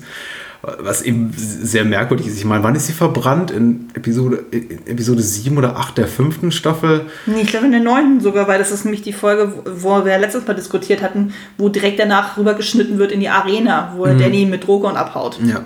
Das war ja ziemlich am Ende. Jetzt gehen wir mal davon aus, dass die Chronologie der Ereignisse in äh, Westeros ungefähr der entspricht unserer, ja, der, der, so wie wir die, die Zeit, den Verlauf der Zeit erleben hier im, im echten Leben und dann seitdem auch ein Jahr vergangen ist, aber vielleicht ein bisschen weniger, vielleicht sind es auch nur Wochen oder Monate. Aber sei es drum, ich, ich, ich finde es merkwürdig, dass er die Menschen, die er hätte fragen können, schon längst einfach nicht gefragt hat, weil er vielleicht äh, Beef hat mit, mit äh, Melisandre oder so. Ich fand es vor allem erstaunlich, dass er das Ding überhaupt gefunden hat. Ja, tatsächlich. Hm. So häufig, wie es da geschneit hat. Und wie viel es da geschneit hat. Ich wollte dich zu Ramsays Tod fragen. Ist das für dich, ist es für dich ein befriedigendes Ende für diesen Bösewicht? Also es ist auf jeden Fall ein lo- ein logisches Ende, finde ich. Also eben dadurch, dass es ja mit diesen Hunden ja auch immer so inszeniert wurde so und ähm, dass selbst die dann irgendwann so kippen und dann sagen, okay, selbst in dieser Situation sind wir dir nicht mehr treu und sich gegen ihn wenden, so, das macht durchaus Sinn. Auch, dass dann Sansa quasi das initiiert, dann quasi finde ich dann eigentlich auch ganz schön für sie. Weiß so, man das? Ne, die Türen zu den, den Zwingern der Hunden sind schon offen, als sie da reintritt. Äh, meinst du, sie hat es veranlasst? Hat gesagt, macht mal auf. Sie hat zumindest nichts ge- dagegen unternommen. Das stimmt, ja. Also daher war es ja schon ein bisschen von ihrer Seite aus dann durchaus so geplant oder zumindest erhofft dann so. Ja. Ja, also wir hatten ja schon in den letzten Folgen darüber gesprochen, so dass äh, seine Figur ja doch ein bisschen schwierig ist, so von der Inszenierung, dass es teilweise sehr over the top ist und ich habe das Gefühl jetzt eben, dadurch, dass der Theon dann da aus der Gleichung rausgenommen wurde, ist es nicht ganz so weird irgendwie ist. Ich habe das Gefühl gehabt, so, okay, er ist immer noch ein bisschen schräger als Bösewicht inszeniert, aber es ist nicht mehr ganz so heftig wie davor, wo er dann eben so dieses Sadistische an sich hat. Und hier ist es einfach nur, ja. Also ich hätte das Gefühl gehabt, so diesmal ist er ein bisschen ruhiger. Ja. Aber ob es gerechtfertigt ist, ich weiß es nicht. Na, was heißt gerechtfertigt? Ich, ich, ich bin froh, dass er jetzt weg ist. Ich war gespannt darauf, wie ich reagieren würde jetzt auf seinen Tod, weil ich ja wusste, welches Schicksal ihn ereilt und hatte eben keine besondere emotionale Reaktion darauf, als ich die Serie, die Folge zum letzten Mal gesehen habe. Und jetzt wieder dachte ich mir, ja, okay, okay, die Starks begeben sich jetzt quasi so auf sein Niveau und äh, lassen ihm eben das angedeihen oder was vergleichbar Grausames wie das, was er eben Sansa und Theon angetan hat. Aber es ist für mich nicht besonders befriedigend. Aber das liegt, glaube ich, weniger an der Todesart, als einfach, ja, dass Ramsey keine besonders interessante Figur ist. Er ist eben ein mega Schurke, das stimmt schon, er tut viel Böses und auch jetzt in dieser Staffel, weiß nicht, er tötet ein Baby. Das ist so, also viel schlimmer kann es ja nicht werden. Aber i- ihm fehlt eben auch diese, diese, diese Tiefe, die andere Schurkenfiguren hatten schon in der Serie. Bei Stannis war man sich nie so ganz sicher, ist das oder ist das nicht. Ähm, Joffrey hatte eben auch noch so dieses jugendliche Element, er war eben noch ein größeres Kind und man fragt sich dann oft so, ja, was, wo ist da einfach Trieb, Impuls gesteuert oder vielleicht auch einfach durch seine eigene Dummheit äh, dazu getrieben, bestimmte Sachen zu tun und wo ist es einfach dieses Psychopathentum, diese, diese psy- psychopathische Ader, die er in sich trägt. Aber Ramsey ist eben ein erwachsener Mann äh, vom, vom Beginn und macht eigentlich immer nur Variationen des ewig Gleichen seit äh, Season 3. Er gibt vor, es nicht so böse zu meinen, nur um dann äh, im, im nächsten Zuge Menschen die größtmöglichen Grausamkeiten anzutun.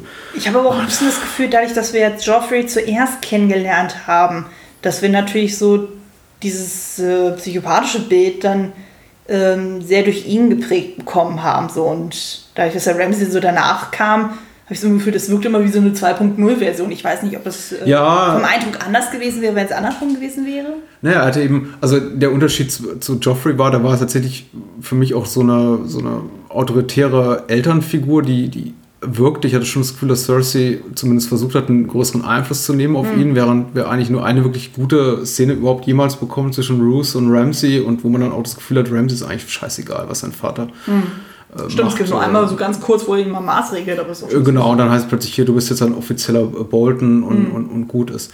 Und wir haben natürlich, also, Joffrey habe ich schon das Gefühl, ist ein bisschen feiner Zeit. Wir sehen ihn eben auch in, in, in einem Umfeld, wo wir denken, ja, vielleicht kippt er noch mal um, da, gerade im Umgang mit äh, Marjorie, wo man dann denkt, ach, guck mal, die wickelt ihn gerade um den Fingern. Und, Ja. und wo wir tatsächlich wo ich das echte Gefühl hatte zwischenzeitlich, also hatte ich nicht, weil ich, da hatte ich schon alle die Romane gelesen.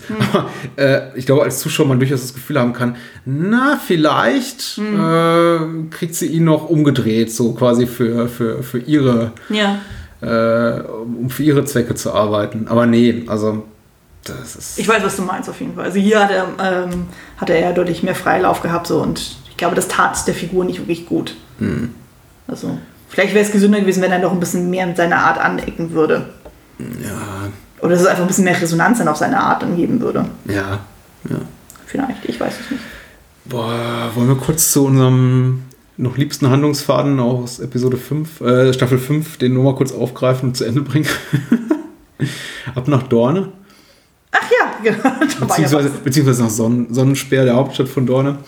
Und zwar sind dort ähm, äh, die Sandschlangen und äh, erstmal anzutreffen, noch auf dem Schiff, äh, mit dem sich äh, Tristan Martell auf dem Rückweg von Königsmund nach Dorne befindet. Und äh, dort wird eben gesagt, der Tristan Martell getötet von den beiden Sandschlangen. Zur gleichen Zeit tötet Elaria Martell in der dornischen Hauptstadt Sonnenspeer Prinz Doran und seinen Leibwächter Ario Hota. Er erklärt sich selbst zur neuen Herrscherin von Dorne und bringt damit den vermutlich uninteressantesten Handlungsstrang der fünften Staffel zu einem vorläufigen Ende. Das ist alles in Episode 1 und schwuppdiwupp sind äh, neun Episoden vergangen und in Episode 10 taucht dann Wahres überraschend in der letzten Episode in Dorne auf und bringt Alaria Sand und die aus Königsmund geflohene Olenna Tarell dazu, ihr Heer und Flotte in den Dienst Daenerys zur Eroberung Westeros zu stellen. Und das war's eigentlich. Also, Ja. Ich hatte ja bereits leider schon diese, diese nette Geschichte von Alexander Sittig äh, gespoilert, in der eben, eben dieses wirklich verbitterte Interview gab und sagte, die haben mir hier der Prinz Doran spielt, äh, einen Vertrag gegeben für vier Episoden in, in, in Staffel 6 und dann hat man sich dazu entschlossen, hm, vielleicht ist das doch nicht so interessant, ihn abzumurksen. Ja, da waren sie wirklich radikal. Also das wirklich so. Extrem, ne? Also, das wäre zum Beispiel auch so eine Situation, wo ich mir denke, so, na, also, dass unsere Showrunner wirklich nichts an Rezensionen irgendwie mitbekommen haben, das wirkt hier überhaupt nicht so. Hier hat man wirklich das Gefühl gehabt, so, die machen einmal Tabula Rasa.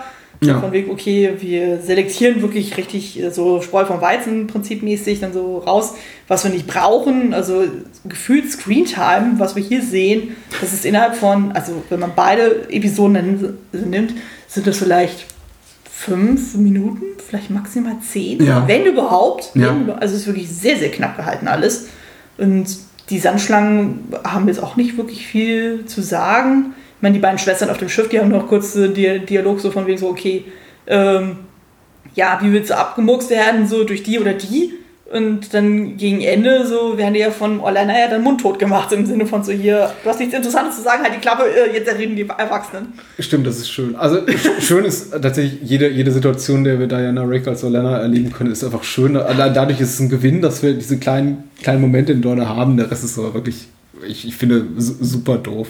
Auch diese ganze, äh, grundsätzlich hier ähm, Machtübernahmen und Aufstände sind in Game of Thrones oft so ein bisschen hemdsärmlich gelöst. Du siehst immer sehr, sehr kleine Gruppen von Menschen. Das ist auch bei den ähm, bei den Eiseninseln so, auf die wir dann später noch zu sprechen kommen, wo du das Gefühl hast, da entscheiden einfach zehn beliebige Leute, die sich irgendwo versammeln darüber, wie es jetzt weitergeht mit, mit der Macht. Und Dorn ist eben wirklich ein großes Königsreich mit äh, Königreich mit, mit hunderttausenden oder Millionen Einwohnern. Und die, die, der Gedanke, dass hier Elaria Martell einfach so quasi den Thron übernehmen kann mit so einer kleinen Aktion, ist so ein bisschen.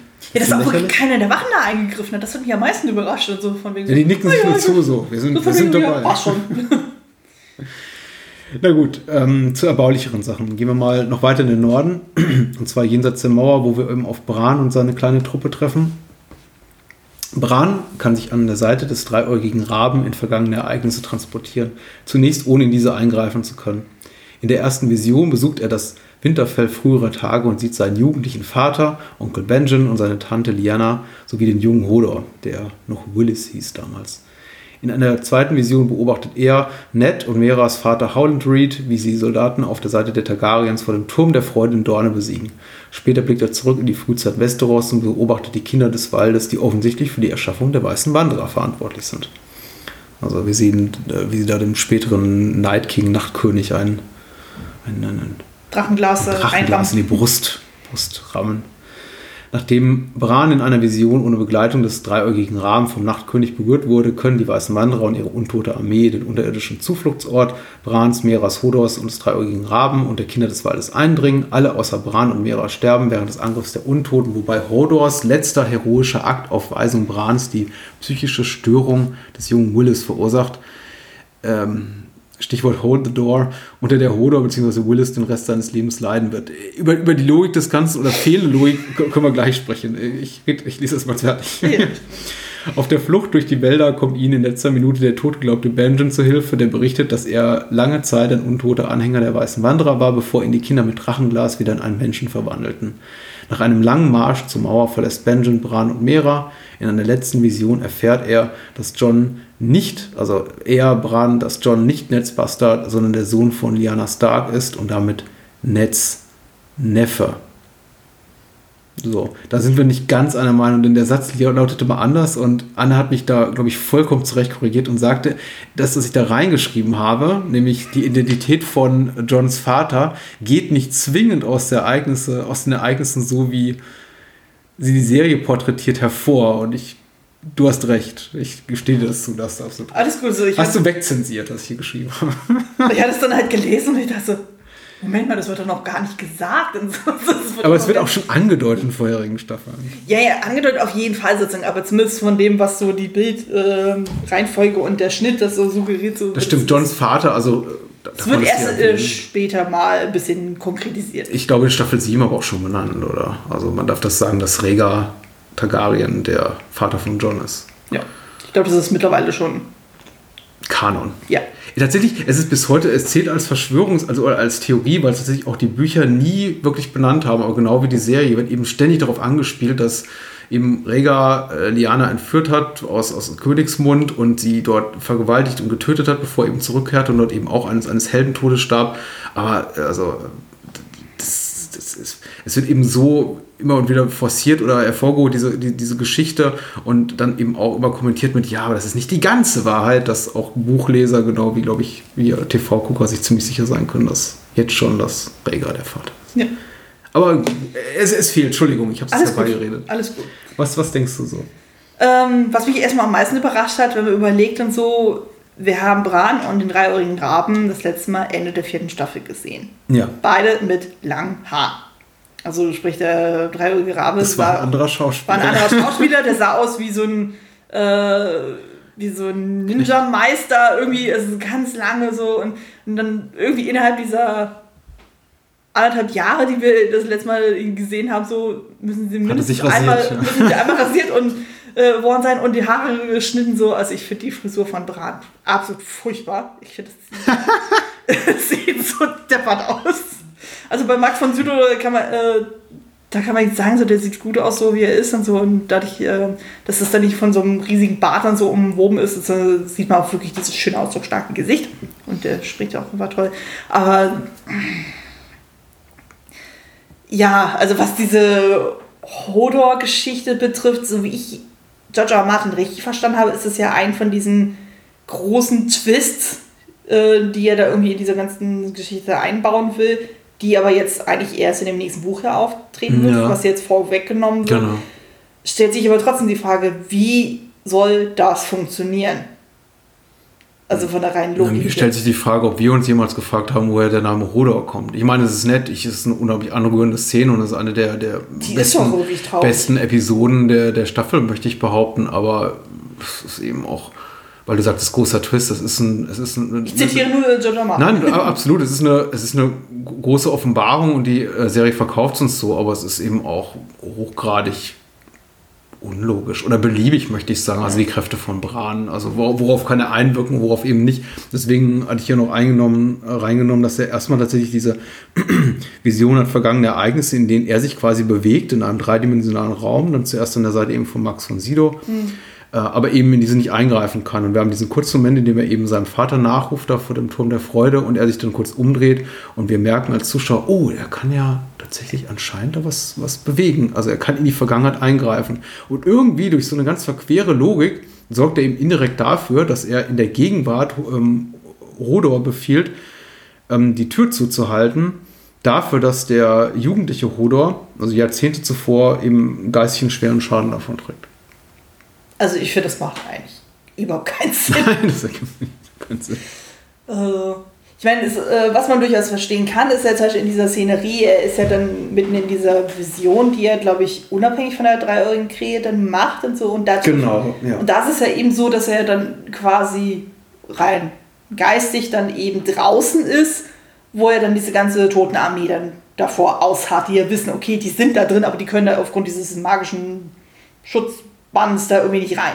Genau. Und dann wuselt er rum so und er läuft da so durch und wo ich mir auch so denke, so, warum tust du das? Das ist eigentlich ziemlich dumm, was du da machst. Sehr atmosphärische Bilder. Ja, sozusagen. Aber das ist ja schon auch so, du hast ja dann irgendwie diese Riesenschar von diesen Zombie-Eismenschen und so, die alle da völlig apathisch dann stehen so und dann siehst du diese riesen äh, Reihe von ähm, von den weißen Wanderern mit dem Night King und sie auf dem Pferd sind und die gucken alle erstmal äh, irgendwie in eine Richtung und dann macht Bran anscheinend irgendwas und just in dem Moment wird der Night King auf ihn aufmerksam und daraufhin werden alle auf ihn aufmerksam. Und dann nur durch die äh, Berührung von dem Night King ihm gegenüber ist auf einmal dieser Schutzwall gebrochen, wo ich mir denke, hä? Ja. Hä? Was? Wie? Ja. Also es ist, für mich macht das keinen Sinn. So, warum sollte dann jemand, der dann gerade ähm, auf einer geistigen Ebene irgendwo unterwegs ist und so, warum sollte dann etwas Haptisches dann auf einmal Einfluss haben? Ja. Also es ist Ich habe gerade auch nach dem Wort gesucht, weil du auch gerade da, danach suchtest. Die, die, die weißen Wanderer sind ja quasi so die Anführer dieser Ja, ja, genau, äh, deswegen. Eiszombies. Im Original heißen die Whites und ich weiß gar nicht, wie die benannt werden in der, in der deutschen Fassung. Ich glaube auch, weil sie namentlich nie genannt werden. Es ich glaube, es heißt immer weißen Wanderer, deswegen. Ja, ja, es ist tatsächlich, ich glaube, der Serie wird dann auch meistens nur gebrüllt, die Untoten kommen oder die, die, die Geister aus dem Norden oder wie Ja. auch immer. Ähm, ja, aber ich finde grundsätzlich, Also von der Atmosphäre ist das alles super, das äh, Ja. will ich nicht ankreiden, aber Man darf nicht zu lange drüber nachdenken. Nee, das, das überhaupt nicht. Ich, äh, je, je mehr man drüber nachdenkt, desto mehr zerfällt das Ganze so in seine Einzelteilung, funktioniert gar nicht mehr. Auch die, die, die sogenannten Kinder, also diese Fabelwesen, die ersten Menschen, die äh, unter diesem Baum leben und die auch für die Erschaffung der weißen Wanderer verantwortlich sind, die sind, deren eines ist so unglaublich inkonsequent, weil die tauchen auf und werden auch so ein bisschen angeteasert, ja am Ende der vierten Staffel mit, oh, die tragen ganz viel Be- Bedeutung mit sich und wir werden noch mehr über sie erfahren in Zukunft. Und dann erfahren wir eigentlich gar nichts über sie. Außer, dass sie eben, ja, weil Drachenglas dem, dem, dem zukünftigen Night King dann in die Brust gerammt haben. Und dann sterben sie eigentlich alle und sind, fallen aus der Serie raus. Ähm, Es war aber vor allem spannend, so wenn er quasi mit Drachenglas erschaffen wurde. Warum kann Drachenglas äh, sie trotzdem zerstören? Ist das nicht eigentlich paradox? Ja. Oh Gott, ich glaube, wir dürfen nicht drüber Oder, nachdenken. oder sie wieder von äh, Eiszombies zu Menschen werden lassen. also nach Motto negativ und negativer dann, oder wie? Ja, sowas, genau. Ah, okay. Ich meine, das wird ja irgendwie später nochmal aufgegriffen, wo er dann Benjen wieder auftaucht. Ja. Für einen ganz kurzen Moment, wo ja auch irgendwie gesagt wurde, so, ja, er war irgendwie kurz davor, ein White Walker zu werden und dann haben sie ihm ja auch nochmal Drachenglas irgendwie reingerammt ins Herz Mhm. und so, dadurch kann er jetzt überleben. Und ich also dachte, hä, was ist denn, was ist denn dieses Obsidianer für ein Multitasking. Also ich finde grundsätzlich alle übernatürlichen Elemente in der Serie immer so für, den, für die Spannung, die die Serie erzeugt, ja auch bei mir als Zuschauer, denn ich weiß mittlerweile eben auch nicht mehr, was da noch kommt, ein bisschen abträglich. Ich finde es einerseits cool, so diese fantastischen Elemente zu haben. Das ist ja immer alles sehr schön getrickst und ich finde die Ideen, die dahinter stehen, auch, auch gut. Aber wir erfahren jetzt eben, dass Bran nicht nur in die Vergangenheit gucken kann, sondern eben auch diese beeinflussen kann, dass er eben auch in die Zukunft gucken kann. Er hat diese Vision vom, äh, vom Seefeuer, dass eben da äh, die, die, die Sepp den Königsmund auslöscht. Und es gibt, glaube ich, sogar ganz kurz einen Flash-Forward zu, zu dem Drachen, also dem Schatten von, dem, von, von Drogon, der eben über, über Königsmund schwebt. Also er kann auch offenbar in die Zukunft gucken. Äh, darauf kommen wir später zu sprechen. Wir haben auch noch Arya und ihre Masken und wir haben Johns Unsterblichkeit. Also wir haben, wir haben jetzt ein, ein großes Meer einfach an übernatürlichen Elementen in der Serie. Und das macht es für mich natürlich auch mal so ein bisschen einfach weniger spannend, weil ich weiß, äh, die Serie kann sich mehr auf so Sachen berufen, die sie weg erklären kann mit, ja, das ist ja alles fantastisch und Arya kann im Grunde jeder sein. Und, Weil das äh, ist so. Und äh, John kann im Grunde immer wieder zum Leben erweckt werden. Und äh, Bran kann, wenn nötig, sogar die Zukunft beeinflussen durch äh, seine Hand und seine Magie. Ja, vor allem gibt es jetzt diese abstrusesten Fantheorien, so was so diese Macht dann irgendwie Mhm. für Einflüsse haben könnte und wer Bran eventuell sein könnte in der Zukunft und bla und ich will jetzt gar nicht so sehr darauf eingehen, das äh, werde ich glaube ich eher gegen Ende dann auflösen, aber es ist schon bisschen schräg. Also ich hatte trotzdem Spaß bei dem äh, Handlungsstrang so, aber wie gesagt, je länger du darüber nachdenkst, desto mehr Ja, war sehr schön, sehr schön zerfällt anzusehen. es, ja, zerfällt es dann doch irgendwie. Gehen wir kurz nach Bravos. Ja. Ich bin gerne im Bravos. Ich war, ich war früher lieber im Bravos, als ich jetzt bin jetzt in der sechsten Staffel, aber es ist so gut, ist okay. Die erblindete Aria lebt als Bettlerin auf den Straßen Bravos, wo sie regelmäßig von der namenlosen Abgesandten äh, der Männer ohne Gesicht oder Menschen ohne Gesicht, weil es sind ja auch Frauen dabei, malträtiert wird. Äh, Jacken Hagar unterbindet weitere Gewaltanwendung durch das Mädchen. Also ich glaube, in, in der deutschen Fassung, in den Büchern ist sie zumindest die Heimatlose und im Original ist The Wave. Also nee, wir nennen sie aber mal, das, nennen wir sie das, das, das Mädchen. Und gibt ihr das Augenlicht zurück, nachdem sie ein rigoroses Training durchlitten hat und sich selbst als niemand identifiziert. Sie soll ihre Loyalität durch den Mord an der Schauspielerin Lady Crane beweisen, warnt diese aber vor dem versuchten Anschlag und holt ihr Schwert Nadel aus dem Versteck. Hagar gestattet dem namenlosen Mädchen Arya zu töten, letztere kann aber schwer verwundet entkommen und wird von Lady Crane gesund gepflegt. Das namenlose Mädchen findet sie, tötet die Schauspielerin und die schwer verwundete Arya kann sie nach einer dramatischen Flucht durch die Straßen Bravos töten und das Gesicht ihrer toten Gegenspielerin, ein langer Satz, Entschuldigung, im Haus von Schwarz und Weiß hinterlegen. Arya bekräftigt ihre Identität als Arya Stark von Winterfell gegenüber Hagar und verlässt Bravos. Jetzt bin ich gespannt. Weil das ist wirklich, ich sage, ich hatte Spaß und ich, äh, ich, ich finde Macy Williams einfach immer sehr unterhaltsam. Ich mag Arya, sie ist eine schön geschriebene Figur. Aber das ist schon, uh, Bestandsverwaltung habe ich es vorhin genannt. Auf der Stelle treten. Ich fand es aber diesmal deutlich besser als in der fünften Staffel. Mhm. Also hier hat man wirklich das Gefühl, äh, guckt so, wo ist sie am Anfang der Staffel und wo ist sie am Ende der Staffel. Dass man da wirklich da was. Äh, Sie ist nicht mehr blind, aber ansonsten kann sie auch. ja gut, aber sie, kann, sie, ähm, sie hat, also ich habe das schon als eine Entwicklung dann gesehen im Sinne von, dadurch, dass sie ja dann eben diesen neuen Auftrag dann bekommt, so wo sie sich nochmal beweisen soll, wo sie ja dann mit dieser Schauspielerin, also ihr eigentliches Mordopfer dann interagiert und die dann Gespräche führen, wo hatte ich wirklich das Gefühl gehabt, so okay, sie hinterfragt jetzt viel mehr diese ganze Ausbildung an sich so im Sinne von, ist das überhaupt richtig, was ich da tue? Im Sinne von, ist das wirklich legitim, einfach jeden äh, umzubringen, nur weil wir dafür bezahlt werden? Weil im Grunde ist es eine Auftragsarbeit gewesen. Und dass sie dadurch dann erst recht dann wieder zu sich zurückfindet im Sinne von, okay, nee, ähm, Ausbildung schön und gut, so ist es toll, dass ich das kann, sozusagen, aber ähm, ich will kein niemand mehr sein, sondern ich will wieder Aria sein und ich will jetzt auch wieder nach Hause und gut, ob das äh, ohne Konsequenzen bleibt, das wird sich noch zeigen, so, aber das fand ich eigentlich eine schöne äh, Storyline so und vor allem mit Essie Davis. Hatte ich ja beim ersten Mal, als ich das gesehen habe, ich sie äh, kannte ich sie ja noch gar nicht und dann habe ich ja dann The Babadook gesehen, den wir auch zusammen besprochen haben Ja. auch eine schöne Folge, ähm, war das natürlich für mich noch ein zusätzliches Highlight. Und ich habe jetzt auch das erste Mal bewusst wahrgenommen, dass in dieser Schauspieltruppe Richard E. Grant auch mit dabei ist. Den hatte ich beim ersten Mal auch nicht mehr in Erinnerung gehabt. So. Und Ach ja, stimmt, natürlich. Genau, er der ist ist ganz nämlich- kurz mal dabei. genau, der ist ja. ganz kurz dabei. Der ist nämlich in dieser Schauspieltruppe derjenige, der dann Tywin Lannister spielt. Der dann auf dem Klo stirbt und so. Und das ist nämlich auch derjenige, der wird in der Truppe dann so inszeniert als derjenige, der das Stück auch geschrieben hat und sehr, sehr schlecht auf Kritik reagiert, so seitens der Lady Crane, so die hat dann meinte, ja, hm, könnten wir nicht mal so. Und er dann meint so, so Mensch, hier haben jetzt auf einmal alle großartige Ideen. Ja, der hat großartige Ideen und der hat großartige Ideen. So, Also der nicht so gut damit klarkommt, wenn jemand mal sein Werk dann irgendwie umschreiben möchte. Und nee, Essie Davis ist toll. Ich mag die Frau unglaublich gerne.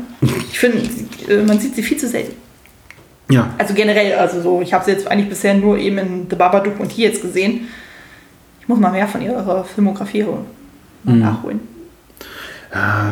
ich, ich glaube, da, da, da sind wir geteilter Meinung. Ich konnte jetzt mit dem Handlungsfaden nicht viel anfangen. Ich sehe auch tatsächlich die großartige Entwicklung hier nicht so sehr. Äh, Da wir das in ähnlicher Form bereits in der fünften Staffel hatten, hatte ich das Gefühl. Ich habe auch das Gefühl dafür, dass die, die äh, Menschen oder Männer ohne Gesicht, die da im Haus von Schwarz und Weiß leben, diese Auftragskiller, dafür, dass sie eben so streng sind, angeblich, äh, Aria noch und nöcher Chancen geben, sich immer wieder zu beweisen und im Grunde eigentlich schon uns in Staffel 5 klar, klar war, mir zumindest, dass es nichts werden könnte. Also aber auch gefühlt, unabhängig davon, ob ich es jetzt äh, wusste oder nicht. Denn, also in der Form taucht es ja auch nicht in den Büchern auf. Also zumindest nimmt sich diesen Raum ein, also über, über zwei Staffeln ihre Ausbildung zu, zu sehen, dass sie zwar mit dem Wissen da rausgeht, um diese, diese Kunst der, der Maskenanwendung, die auch nie so richtig erklärt wird, aber das ist zum Beispiel so, so ein Plotloch, mit dem ich total gut leben kann. Das ist, das Also da habe ich interessiert mich ehrlich gesagt herzlich wenig. Ich, ich mutmaße einfach, dass sie die Menschen, deren, deren Gesicht sie annimmt, vor umbringen muss, was sie dann eben auch später tut mit dieser Bediensteten der Freis. Ähm, und sie ist eben mittlerweile so eiskalt, dass sie sagt, ja gut, das ist eben der Preis, den einige andere dann dafür zahlen müssen, dass ich ja meine Rache kriege.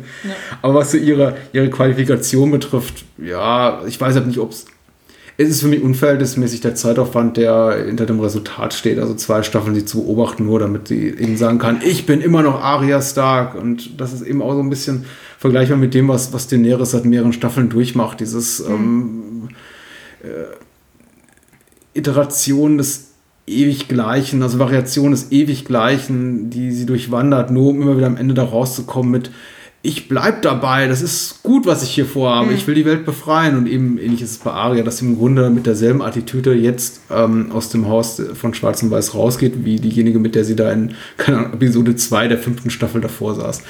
Ich hatte das Gefühl aber trotzdem gehabt, so, dass es in dieser Staffel ein bisschen schlauer ähm, getimed wurde von, von der Screentime von ihr. Also bei der anderen, dafür hatten wir das Gefühl, so, das zieht sich so und zieht sich so. Und hier hatten wir das Gefühl gehabt, so, es war ein bisschen pointierter gefühlt. Also so von den Szenen, die sie dann tatsächlich dann bekommt. Und ich fand auch dann gerade so die etwas dramatischeren Szenen, also äh, rund um das äh, heimatlose Mädchen auch, die ja dann wirklich dann auch so diese, ähm, diese Hetzjagd dann auch dann macht dann durch äh, die Straßen von Bravos, wo man auch wirklich das Gefühl hat, so, okay, das Mädchen ist aber auch eine ganz schöne Sadistin. Also so von wegen so niemand zu sein, so steht ja auch nicht so wirklich. Also ich habe das Gefühl, die ist dann doch sehr persönlich befangen, so was Aria betrifft. Ja, ja, die sind alle komplett- Die hat äh, viel zu viel Spaß daran, so sie zu quälen. Ich kann die so schlecht einschätzen. Ne? Einerseits genau sind sie diese, das ist, das hat mir um, um Tom Lashia, der hier äh, Jacken, Ha- Jacken Hagar spielt, so, so ein bisschen leid, weil ich finde seine Aura, das war natürlich der, der großen Pluspunkt seiner Figur. Ich mag auch, wie er spielt.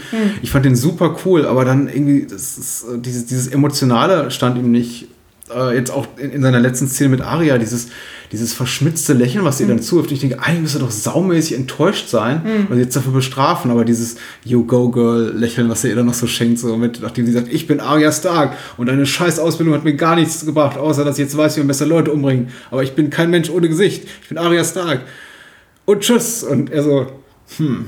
Äh, Das ist, okay, wir sind hier in Audioformat, man sieht jetzt nicht, wie, ich blöd grinse, aber das, Grin, das passt Man einfach es, für glaub mich. ich. Das, das Grinsen passte einfach für mich. Es war so inkonsequent einfach in, in, in dem, was ich. äh, Es äh, er- erfüllte nicht meine Erwartungen und ich bin fein damit, wenn irgendwas meine Erwartungen auch unter, untergräbt und mich überrascht mit was, aber das fand ich eben nicht überraschend. Überraschend fand ich diese tatsächlich diese, diese Verfolgungsjagd, weil es tatsächlich so ein bisschen nach Born-Ultimatum oder hier äh, Robert Patrick als T1000 in Terminator 2 so aussah wie, wie äh, als als Game of Thrones. Also die, diese, dieser zackige Lauf hier von der, der Darstellerin, die hier die namenlose, die Heimatlose spielt, da die Straße runter. Das war einfach so eine klassische Actionfilm-Verfolgungsjagd. Also richtig, äh, nicht, nicht uninteressant, aber überraschend. Ja.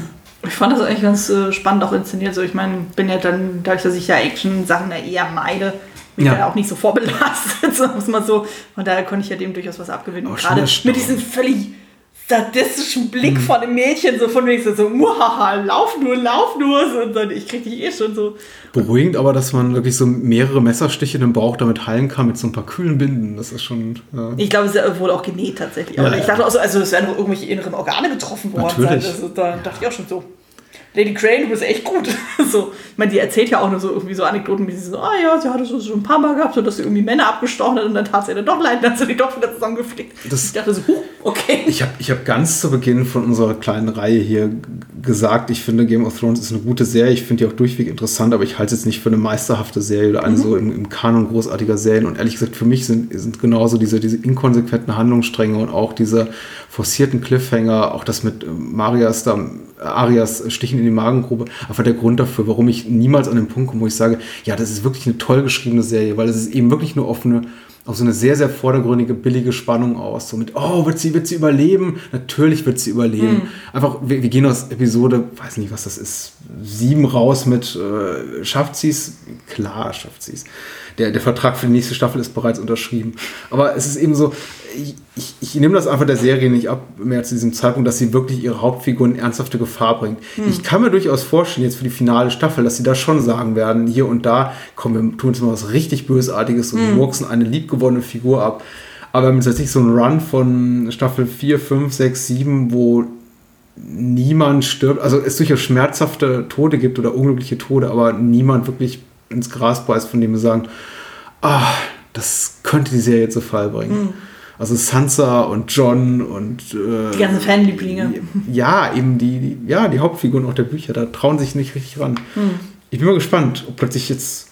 äh, Ich fände es ja total irre, wenn sie jetzt sagen würden: so, okay, äh, Folge 1, äh, Staffel 7, Cersei stirbt. Wow! Und, und, und Danny Daenerys entpuppt sich als, als heimliche Schurkin dieses ganzen Universums. Sie wird die Eiskönigin. Ja, sowas. Ich rechne wirklich mit allem, also von daher. Wir lassen uns überraschen. Na, mal gucken. Äh, Schnellwasser. Muss ja auch mal irgendwie vorankommen. Ja. Jamie trifft auf Befehl von Tommen gemeinsam mit Bronn und den Lannister-Soldat in Schnellwasser ein, übernimmt das Kommando über Walder Freys Truppen, die die Feste den Händen Brinden, dem Schwarzfisch Tullys entreißen wollen. Weder Jamie noch Brienne, die kurze Zeit später auf Anordnung Sansas nahe Schnellwasser ankommt, können den Schwarzfisch zur Aufgabe bewegen. Auf Befehl Jamies wird Edmure Tully, Catelins Bruder, der sich seit der Roten Hochzeit in Gefangenschaft der Freys befindet, freigelassen und soll seine Männer zur Kapitulation vor den Lannisters und Freys überreden. Der Plan gelingt. Doch der Schwarzfisch stirbt offscreen ja, im Kampf gegen Jamies Männer, haben wir ja schon referenziert. Brienne und Podrick fliehen. Auch die sind vielleicht gefühlt fünf Minuten in dieser ganzen Staffel zu sehen. Schade. Nach einem Festbankett zum Sieg über die Tullys, zu dem auch Jamie und Bronn geladen sind, verkürzt Arya ihre Liste durch den Mord an Walder Frey. Natürlich erst, nachdem sie ihm seine zu Fleischpastete verarbeiteten Söhne serviert hat. Ähm, Ich glaube, man sieht einen Finger, ne? Oder sowas. Ich glaube, so, ja, so, so eine Fingerkuppe sieht Sehr man. schön. Mhm. Oder was, ein C? Ich weiß es nicht mehr. Aber irgendwie sowas in der Richtung. Hat sie gefallen, was da in Schnellwasser passiert? Ja, also die Kombination Jamie und Bronn ist hier immer ganz nice und Brienne mag ich sowieso grundsätzlich gerne. Aber es ist ja auch irgendwie so, ja.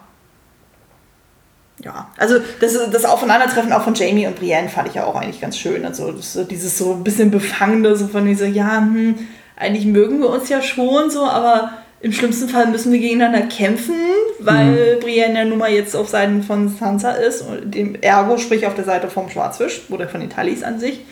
Und äh, die Lannister sind ja gerade auf der Seite von äh, den, die Dings, äh, den Frys. Frys, Mhm. genau. Und wo er noch Bronn nur so scherzhaft zu Podrick meinte, von wegen so, meinst du, die ficken gerade? Ich würde es tun. Und ich so, denke was? Wo? Wie? Hä? So, und dann auch so dieser Abschied dann so, wo sie ja dann wegrudern, so Ja. in Gendry-Style und so, und die sich noch gegenseitig zuwinken und so. Da ist so, oh ja, das sind schöne Momente, aber ansonsten Ich kann zu dem Handlungsstrang auch nicht viel sagen. Ich habe nicht so viel her. ich hab mich gefreut über das Erscheinen einiger Figuren. Ich finde tatsächlich diese Szene zwischen Jamie und Edmure, in dem er nochmal seine, seine Liebe für Cersei bekräftigt und dafür, dass er alles für sie tun würde, inklusive hier den, den, das, das kleine Kind von Edmure in, was sagt er, in, Katapult zu stecken und das irgendwie über die Burgzinnen zu feuern.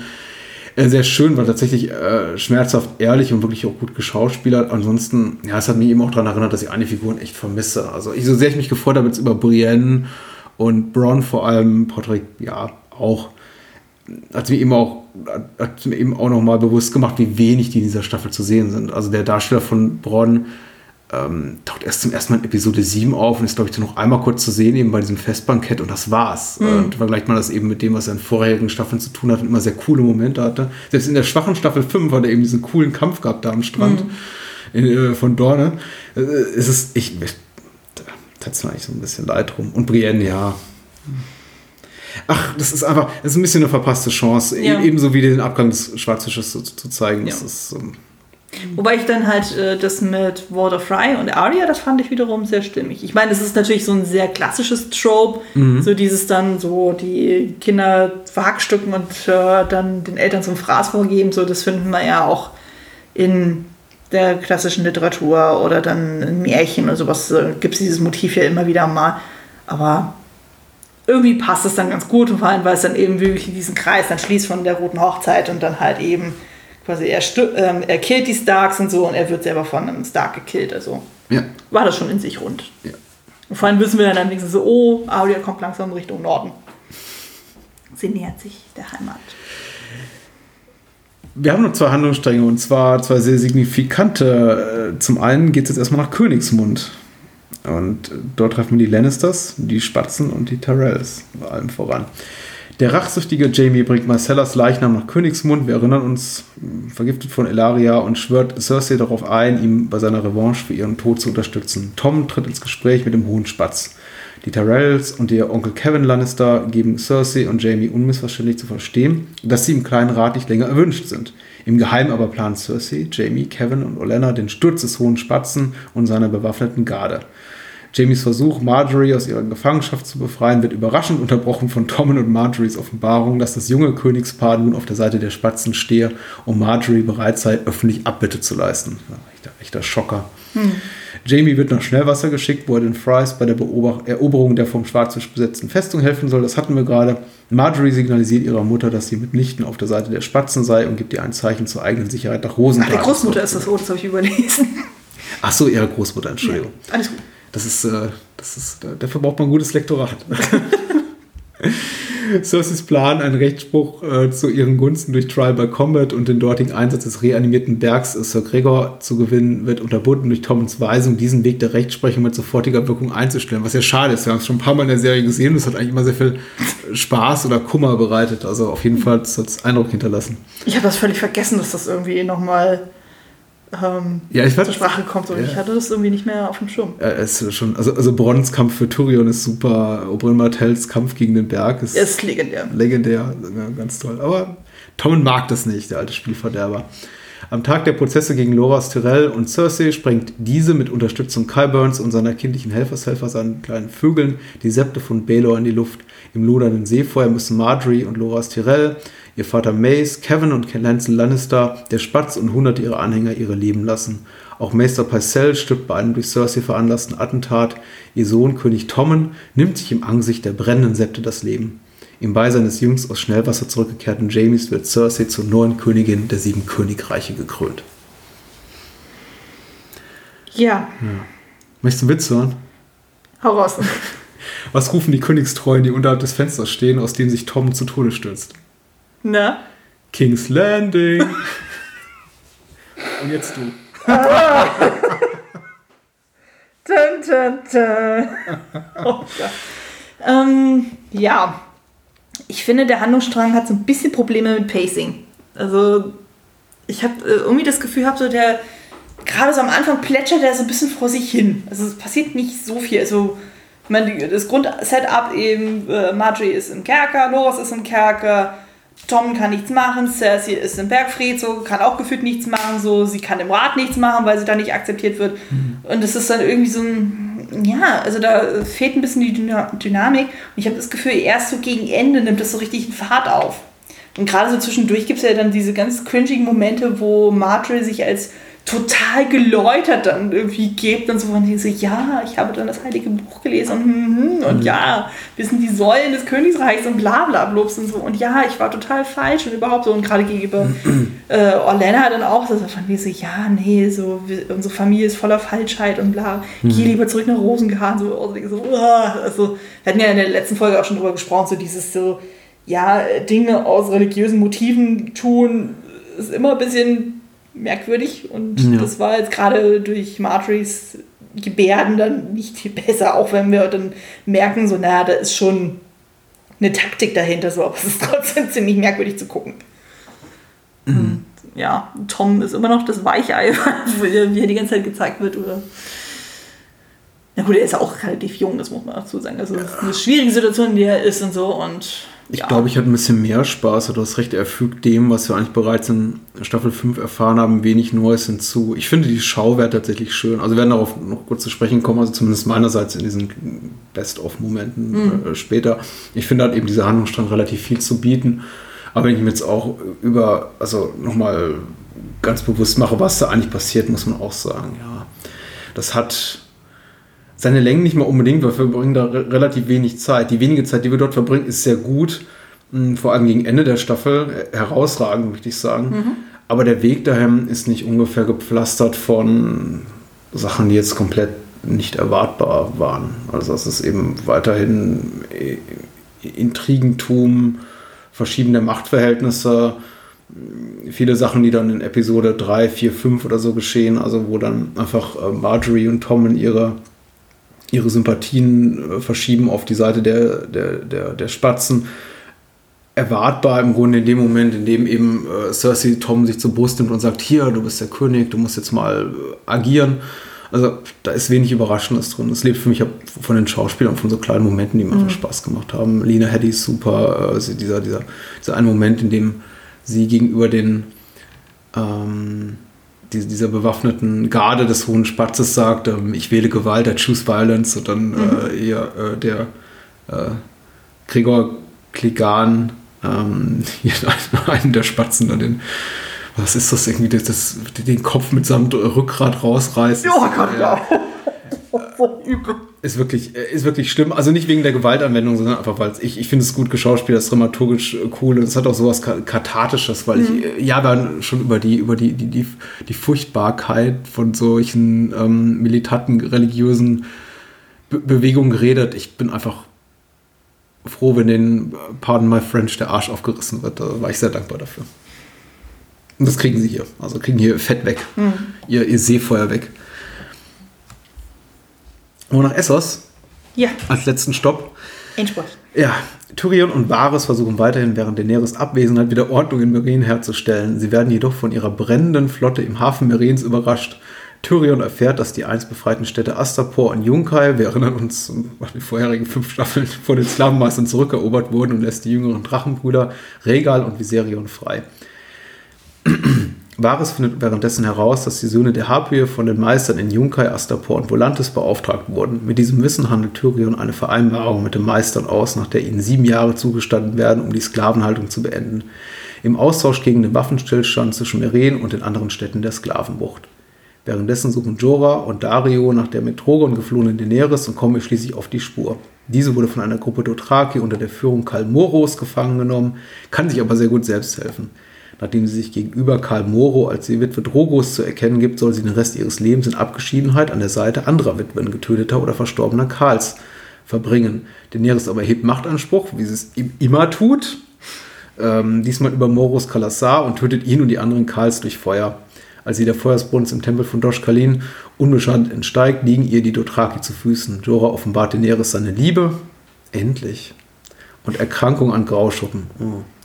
Diese befiehlt ihm, nach einer Heilung zu suchen und anschließend an ihre Seite zurückzukehren. Ihren dothrakischen Anhängern verkündet sie, dass sie gemeinsam mit ihnen die schmale See überqueren und Westeros erobern wolle.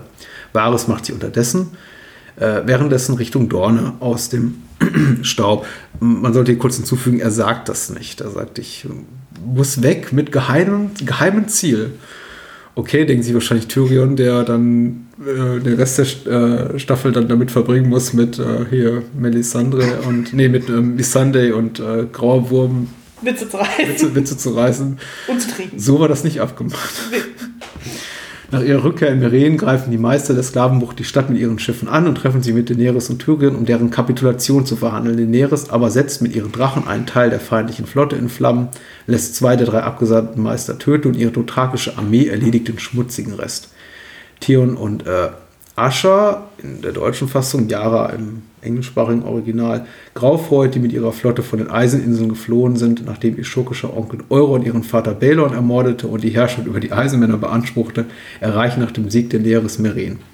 Sie bilden eine Allianz mit Daenerys und verzichten dafür sogar auf äh, heilige Traditionen der Eisenmänner wie Brandschatz, Mord und Vergewaltigung. Daenerys lässt ihren geliebten Dario und die zweiten Söhne Meren zurück mit ihrer neu ernannten rechten Hand Tyrion, den unbefleckten, den Dothraki, Eisenmännern und den von Varys rekrutierten Armeen der Tyrells und Martells segelt sie Richtung Westeros. Und ja, klar, die Drachen sind auch dabei. Man muss sagen, es war jetzt eine ganze Menge, und ich habe sogar noch vieles weggelassen. Also wir, wir, verbringen auch relativ viel Zeit mit Jorah und Dario, die sich da in dunklen Gassen rumschleichen. Und äh, Dario darf äh, vor Jorah damit angeben, dass, dass er, Zitat, den Drachen reiten darf. Und dem alten Mann fehlt für, für sowas äh, der Saft und die Kraft. Und alles so, ein bisschen, alles so ein bisschen eklig. Also Dario wird auf jeden Fall wieder so ein bisschen zu dem Dario, den wir am Ende der zweiten Staffel gesehen haben, wo wir doch sagten, oh Gott, was ist denn das für eine, für eine Pornopuppe? Ja, aber es ist so aber ich muss echt sagen, ich hatte durchaus Spaß bei dem Handlungsstrang. Mhm. Also hatte unglaublich viel Dynamik. Also eben, was du schon sagtest, also Mormont und Dario sind zusammen unterwegs. Die haben eine sehr lustige Dynamik zusammen und so, wo sie sich gegenseitig so ein bisschen anbitschen und so von wegen so, ja, wer ist der coolere Mann von denen und äh, wer ist für Danny deutlich besser und naja, Danny, die sich da irgendwie, wie du schon sagst, quasi auch alleine gut durchkämpfen kann. Also im Grunde genommen wuppt sie das ja fast komplett alleine ähm, da in dieser Dothraki-Stadt. Was mich sehr überrascht hat, ist ja dann, sie lässt ja dann, als sie dann Ende der fünften Staffel ja dann gefunden wird von den Dothrakis, lässt sie ja dann ihren Ring dann irgendwie fallen, so wo ich mir denke, das ja. ist eine monströs riesige Wiese. Wie haben sie bitte diesen Ring gefunden? Also vor allem, der ist ja nicht besonders groß. Also das stelle ich mir ein bisschen absurd vor. Aber ja, man, sieht ja, man, man, sieht ja die Hufspuren, ne, die ja im, im, im Kreis tatsächlich sich um. Ja, aber es sind irgendwie 5000 äh, Hufspuren. Also. Naja, man hat schon diesen. diesen Ach, weil es so platt gedrückt diese, diese, Nein, man hat diese Kreisform eben und im Zentrum des Kreises liegt eben ihr Ring. weil, ich, weil alle x-fach um sie rumreiten. Okay, das, die Argumentation lasse ich gelten. Ähm, das ist eine Frage, die ich mir auch gestellt habe und ich hatte tatsächlich vergessen, wie sie es einfach visuell lösen. Also nachvollziehbar ja. machen, dass eben klar in dieser, in dieser Steppe der, dieser, dieser, Ring gefunden wird. Aber es gibt auch diese, diese totale dann auf diese zertrampelte Wiese und in der, im, im, Zentrum dieses Kreises ist dann eben der Ring. Okay, das sehe ich durchaus ein. Ähm, ja, dann diese Mini-Situation zwischen Tyrion, Grauer Wurm und Miss Sunday, wo er dann irgendwie versucht, sich zu etablieren, so von wegen so, ja, hm, was macht ihr denn so, wenn ihr dann irgendwie nichts macht? das sind halt so diese lustigen Momente, die dann halt so da reingestreut werden. So man denkt sich auch sehr gut, es ist nicht wirklich plottreibend, so, aber irgendwie war es dann doch ganz, ganz witzig. Also für mich zumindest. dann. Mhm. Und ähm, Ich gucke gerade ganz. ja, ja, so. wir sind da nicht einer Meinung, aber das ist völlig in Ordnung. Nee, und ähm, ja, schön fand ich vor allem noch den Moment eben, wo Tyrion halt zur neuen Hand äh, ähm, auserkoren wird und das war ein sehr schöner Moment. Oder kurz davor noch dann dieses, wo Mormont ja Danny dann eben dann beichtet, von wegen, er hat diese Grauschuppenkrankheit und dann will er schon gehen, so von wegen so, ja, ähm, okay, ich kann nicht bei dir bleiben. Und sie dann noch sagt, so von wegen so, hier, wer hat dir befohlen, wegzugehen, so, ähm, das erlaube ich nicht so. Und sie dann, obwohl sie ja eigentlich den Rat damals bekommen hat, so von wegen, ja, Mormont soll nicht bei ihr sein, sagt sie ja dann explizit dann so, ja, such eine Heilung und dann komm wieder zurück. Und dann denkst du dir auch so, oh, ist das schön. so, so geht mir das Herz auf dann so. Und also vor allem, weil Mormont auch einfach eine tolle Figur ist. Also ihn, Glenn spielt das auch super. Und, Emilia Clarke ist jetzt nicht die herausragende Darstellerin. aber, sie hat wieder ein bisschen mehr zu tun als in der Staffel. Ich finde sie ist immer wirklich stark, wenn sie mit anderen starken Schauspielern zusammen, also, Ja. also wenn sie mit ähm, Peter Dinklage oder eben mit Ian Glenn zusammen äh, Szenen hat, ist sie immer super. Wenn sie alleine ist und hat mit Drogon reden darf, ist immer so, ein bisschen, ja gut. Aber es ist eben auch eine undankbare Situation, in der sie sich oft befindet. Also sie redet Mhm. ja quasi mit einem, mit einem Tennisball oder was auch immer da so als, als Platzhalter steht, bevor dann dieser CGI-Drache eingesetzt wird. Ähm, sie hat es auch nicht leicht, muss man sagen. Und es ist eben auch schwierig, in der Figur neue Aspekte abzuringen, die sich im Grunde, so was ihre Charakterentwicklung betrifft, seit Staffel 2 nicht wirklich großartig weiterentwickelt hat. Also ich, ich wäre so streng zu sagen, rein was ihre Situation, in der, was ihre Machtposition betrifft, ist sie nach Episode 4, Book of the Stranger, heißt die, genau dort, wo sie zum Ende der ersten, der, der, der ersten Staffel war. Sie tritt aus einem flammenden Inferno heraus und eine, ein dothrakischer Kalasar liegt ihr zu Füßen. Sie hat aber alles andere in der Zwischenzeit verloren und muss irgendwie von Grund auf neu aufbauen. Und die, also die Staffel für, für, zu Daenerys Gunsten reißt nochmal einiges rum. Dann in der in der neunten Episode, wo sie dann eben auch diese, diese, diese längere Actionsequenz hatte und einfach nochmal sehr effizient kurzen Prozess machen kann mit den Meistern, aber dieses ganze Hin und Her und Rumgeschacher, das ist eben auch wieder so inkonsequent. Also alles, was wir, was wir zuvor gesehen haben, auch diese Deals, die Tyrion in ihrem Namen ausgehandelt hat mit den, mit den bösen Sklavenmeistern, ist eben auch so, ja, überflüssig im Grunde, weil sie sich eben herausstellen als, als schurkische Vertreter ihrer, Zunft und es irgendwie nur böse meinen und äh, versuchen eben die, die Macht zurückzuerlangen. Äh, ich hatte mir da einfach ein bisschen mehr Raffinesse erwartet. Auch Varys, der dann Tyrion relativ früh in der Staffel berichtet, dass eben die Meister, die, die Meister sage ich immer, die Meister der Sklavenbucht hinter den Söhnen der Hapyr stecken. Ich dachte, also ich dachte tatsächlich, als ich die Staffel damals das erste Mal sah, das kann nicht die ganze Wahrheit sein. Das ist zu platt. Das ist äh, die offensichtlichste Lösung von allen. Aber nein, es ist genau so. Die Serie ist nicht doppelbödig. Das ist einfach, das ist auch mal so meine Enttäuschung in den späteren Staffeln, dass einfach nie mehr jemand wirklich so richtig gut intrigiert oder mich auf eine falsche Fährte bringt. Es ist immer, die offensichtlichste Lösung ist immer fast immer die richtige. Und äh, eben auch hier. Aber ja. Wir haben jetzt hier die Eiseninsel so eingestreut, damit hatte ich auch ein bisschen Probleme, muss ich sagen, als ich damals die Staffel guckte, weil wir sehen sehr, sehr wenig von äh, Yara oder Asha, äh, Geraufreud und noch viel weniger von ihrem Vater Balon. Und äh, was dazu auch geführt hat, dass ich die Figuren teilweise fast vergessen hatte und auch ihre Bedeutung gar nicht mehr so klar war für die Serie. Ich finde es jetzt hier nicht so schlimm, jetzt weil wir die Serie monatlicher, die Staffel in monatlicher Folge gucken ähm, stört mich nicht mehr so, weil ich weiß, ach, das ist ja der, der Vater und der wird umgebracht auf, auf der Brücke, wir wissen zu Beginn nicht von wem, aber wir erfahren es relativ bald, als ich die Serie damals guckte und eben Baylor, glaube ich, zu dem Zeitpunkt zwei Jahre oder so nicht mehr gesehen hatte, dachte ich mir, wer ist das noch gleich? Muss ich mich, muss der mich kümmern? Ähm, und da, da tut es tatsächlich gut, das jetzt hier so hintereinander weg, wegzugucken. Naja, Das ist, äh, macht es einfacher.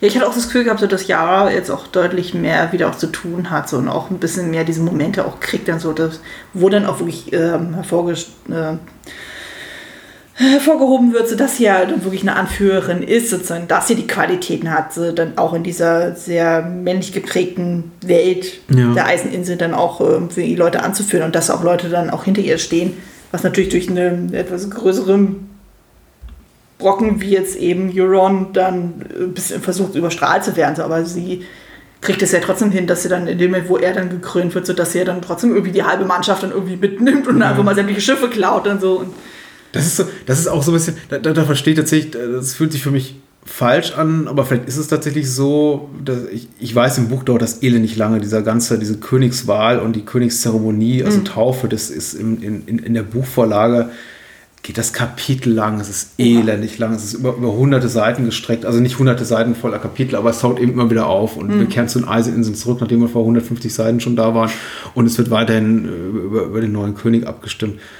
Oh, das ist zäh. Und hier ist es eben in einer einzigen Szene gelöst, was natürlich zum Na den Nachteil hat, dass es tatsächlich für mich jetzt nicht logisch nachvollziehbar erscheint, warum da äh, 10, 15 Männer auf einer Klippe äh, quasi den neuen Herrscher ihres, ihres, ihres Reiches wählen und das mit Argumenten wie, äh, der darf uns doch nicht regieren, der hat doch keinen Pimmel mehr. Ja, genau, du bist. Äh. Und, und vorher darf irgendwie Yara noch eine, also Ascha noch eine flammende Rede halten. Da sagen sie auch schon, ja, Ascha, Ascha. Und dann Euron, warte mal, ich habe noch, ich hab noch ein paar Pimmelsprüche. Und dann äh, Euron, Euron. Und, und, und Ascha, komm schnell, wir sind weg. Und ist plötzlich hat, hat anscheinend mehr Menschen, die ihr folgen, als, als Euron. Und segelt damit sehr vielen Schiffen weg, muss man sagen. ja, das ist so. Und er sagt einfach mal so, baut mir tausend Schiffe. Sagt, er zu, diesen, hoch? sagt er zu diesen zehn Leuten, die da irgendwie rumstehen. Mir, ja, dann fangt mal an. Ne? so sehr ambitioniert. Also wir wissen ja auch leider das Zeitfenster nicht, in dem die ganzen Ereignisse geschehen. Ja. Also das haben wir ja dann in der kommenden Staffel auch das Problem, dass ja gefühlt irgendwie alles in Sekundenteilen dann irgendwie dann Ja. überbrückt wird. Also von, vom Meer aufs Land und dann in den Norden, dann hast du nicht gesehen. Ähm, was mir jetzt in dem Zuge nochmal auffällt, oder äh, was ich auch sehr lustig fand, war ja dann der Moment, wo ja eben die Graufreuds bei Danny vorsprechen. Ja. Ich fand gerade die Dynamik zwischen den beiden Frauen fand ich unglaublich spannend. Ich dachte so, oh Gott, die fallen gleich übereinander her. Irgendwie. ich hatte das Gefühl, so da, so da irgendwie, da knistert was. Und so, so wie sich die ganze Verschwörung angucken. Dachte ich also so, na, knickknack. Also, Yara wäre ja nicht abgeneigt. Also, Nein, das wurde ja etabliert. So, die, Das ist richtig. die macht auch mit Frauen rum. Also warum nicht?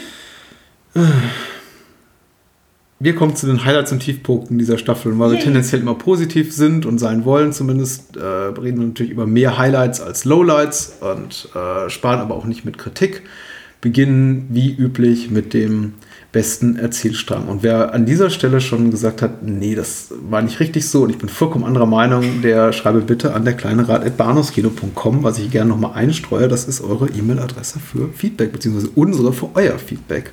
Der kleine Rat.bahnhofskino.com. Bester Erzählstrang, liebe Anna, was war denn da so dein Highlight? Ich fand es diesmal nicht so eindeutig. Also, ähm, tendenziell war es ja immer so in den letzten Folgen, dass es ja eigentlich ziemlich klar war, so King's Landing.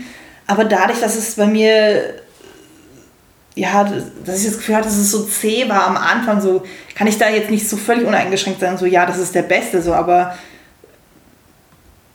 ich würde es so ein bisschen so gleich aufsehen zwischen dem und Arias. Also weil bei Arias Handlungsstrang hatte ich wirklich viel Spaß gehabt. Also, Aber der hat halt auch, das war auch relativ kurz bemessen in Folge dieser, des ganzen Umfangs und so. Also ich würde es zwischen den beiden so abwägen. Also ich Wir würde sollten, mich mal, nicht verlegen. wir sollten mal Bravos vielleicht noch das Theaterstück mal nochmal äh, ganz, ganz deutlich erwähnen. Ja. Das äh, trägt viel zum Vergnügen bei, da gebe ich dir absolut recht. Ich habe, äh, ich finde zu Recht kritisiert, dass die Handlung da ein bisschen auf der Stelle tritt, aber dieses Theaterstück über die, äh, über, die über den Königsmord und irgendwie Netzintrigen, das ist ja sehr sehr Lannister wirksam dieses Stück, also nach, nach äh, deren Agenda inszeniert. Das ist wirklich unglaublich unterhaltsam und sehr süß inszeniert. Das Ja. ist sehr, sehr schön gemacht.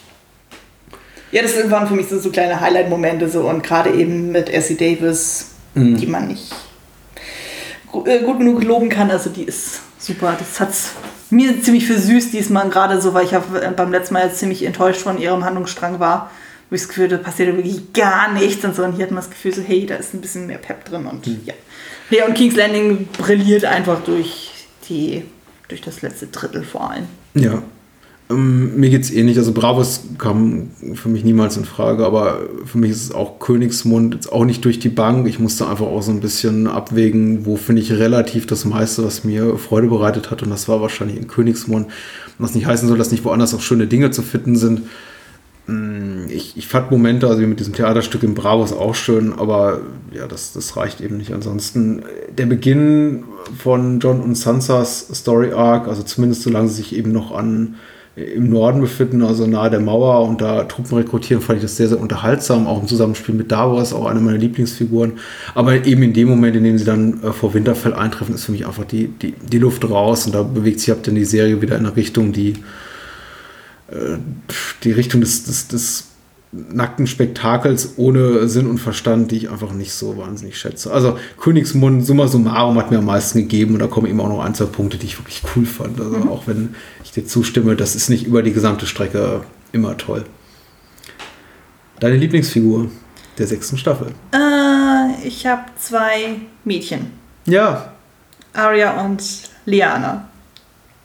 Ich fand die beide einfach super. Also Arya Ach, Liana Mormont, nicht Genau. Liana Stark. Okay. Nee, Liana Mormont, so, weil Arya hat jetzt äh, eben durch die Staffel jetzt wieder geschafft, wieder sich wieder in mein Herz zu spielen so und Liana, die war so on point, so dass ich dachte, yo, Die ist super, ne? die ist großartig.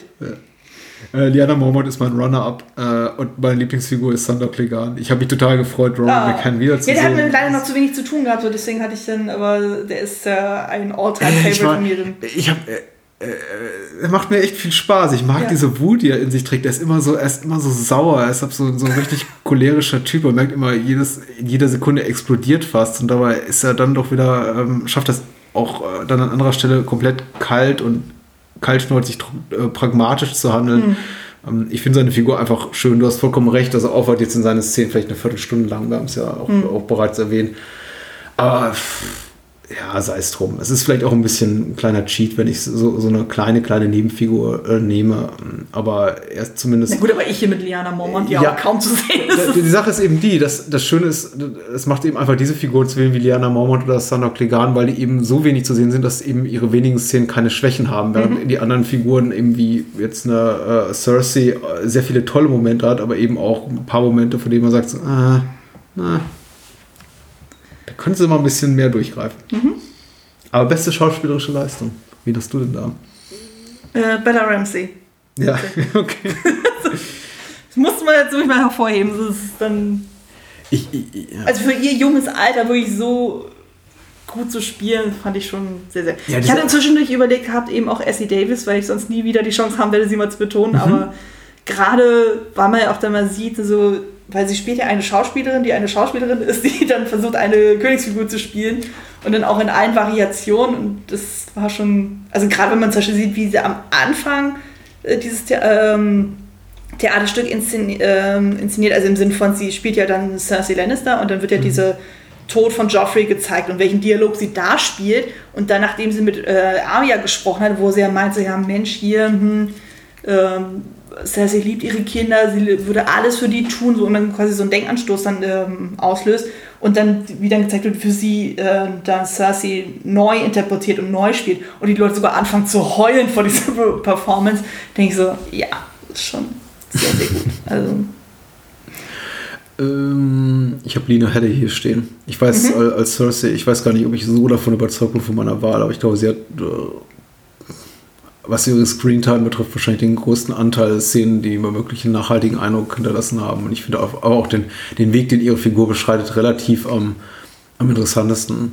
Ähm, das liegt zum Teil an ihr, zum Teil daran, wie die Figur geschrieben ist, aber ich mag sie einfach. Ich, ich, ich, ich komme nicht drüber hinweg. einfach. Es ist bei mir ganz platt. Ich, ich, ich mag Lina Headey und ähm, dann soll es auch so sein. jetzt da- das fand ich jetzt echt schwierig, was jetzt kommt. Und das ist der beste Bösewicht. ja, fand ich auch, aber ich bin tatsächlich bei Cersei geblieben.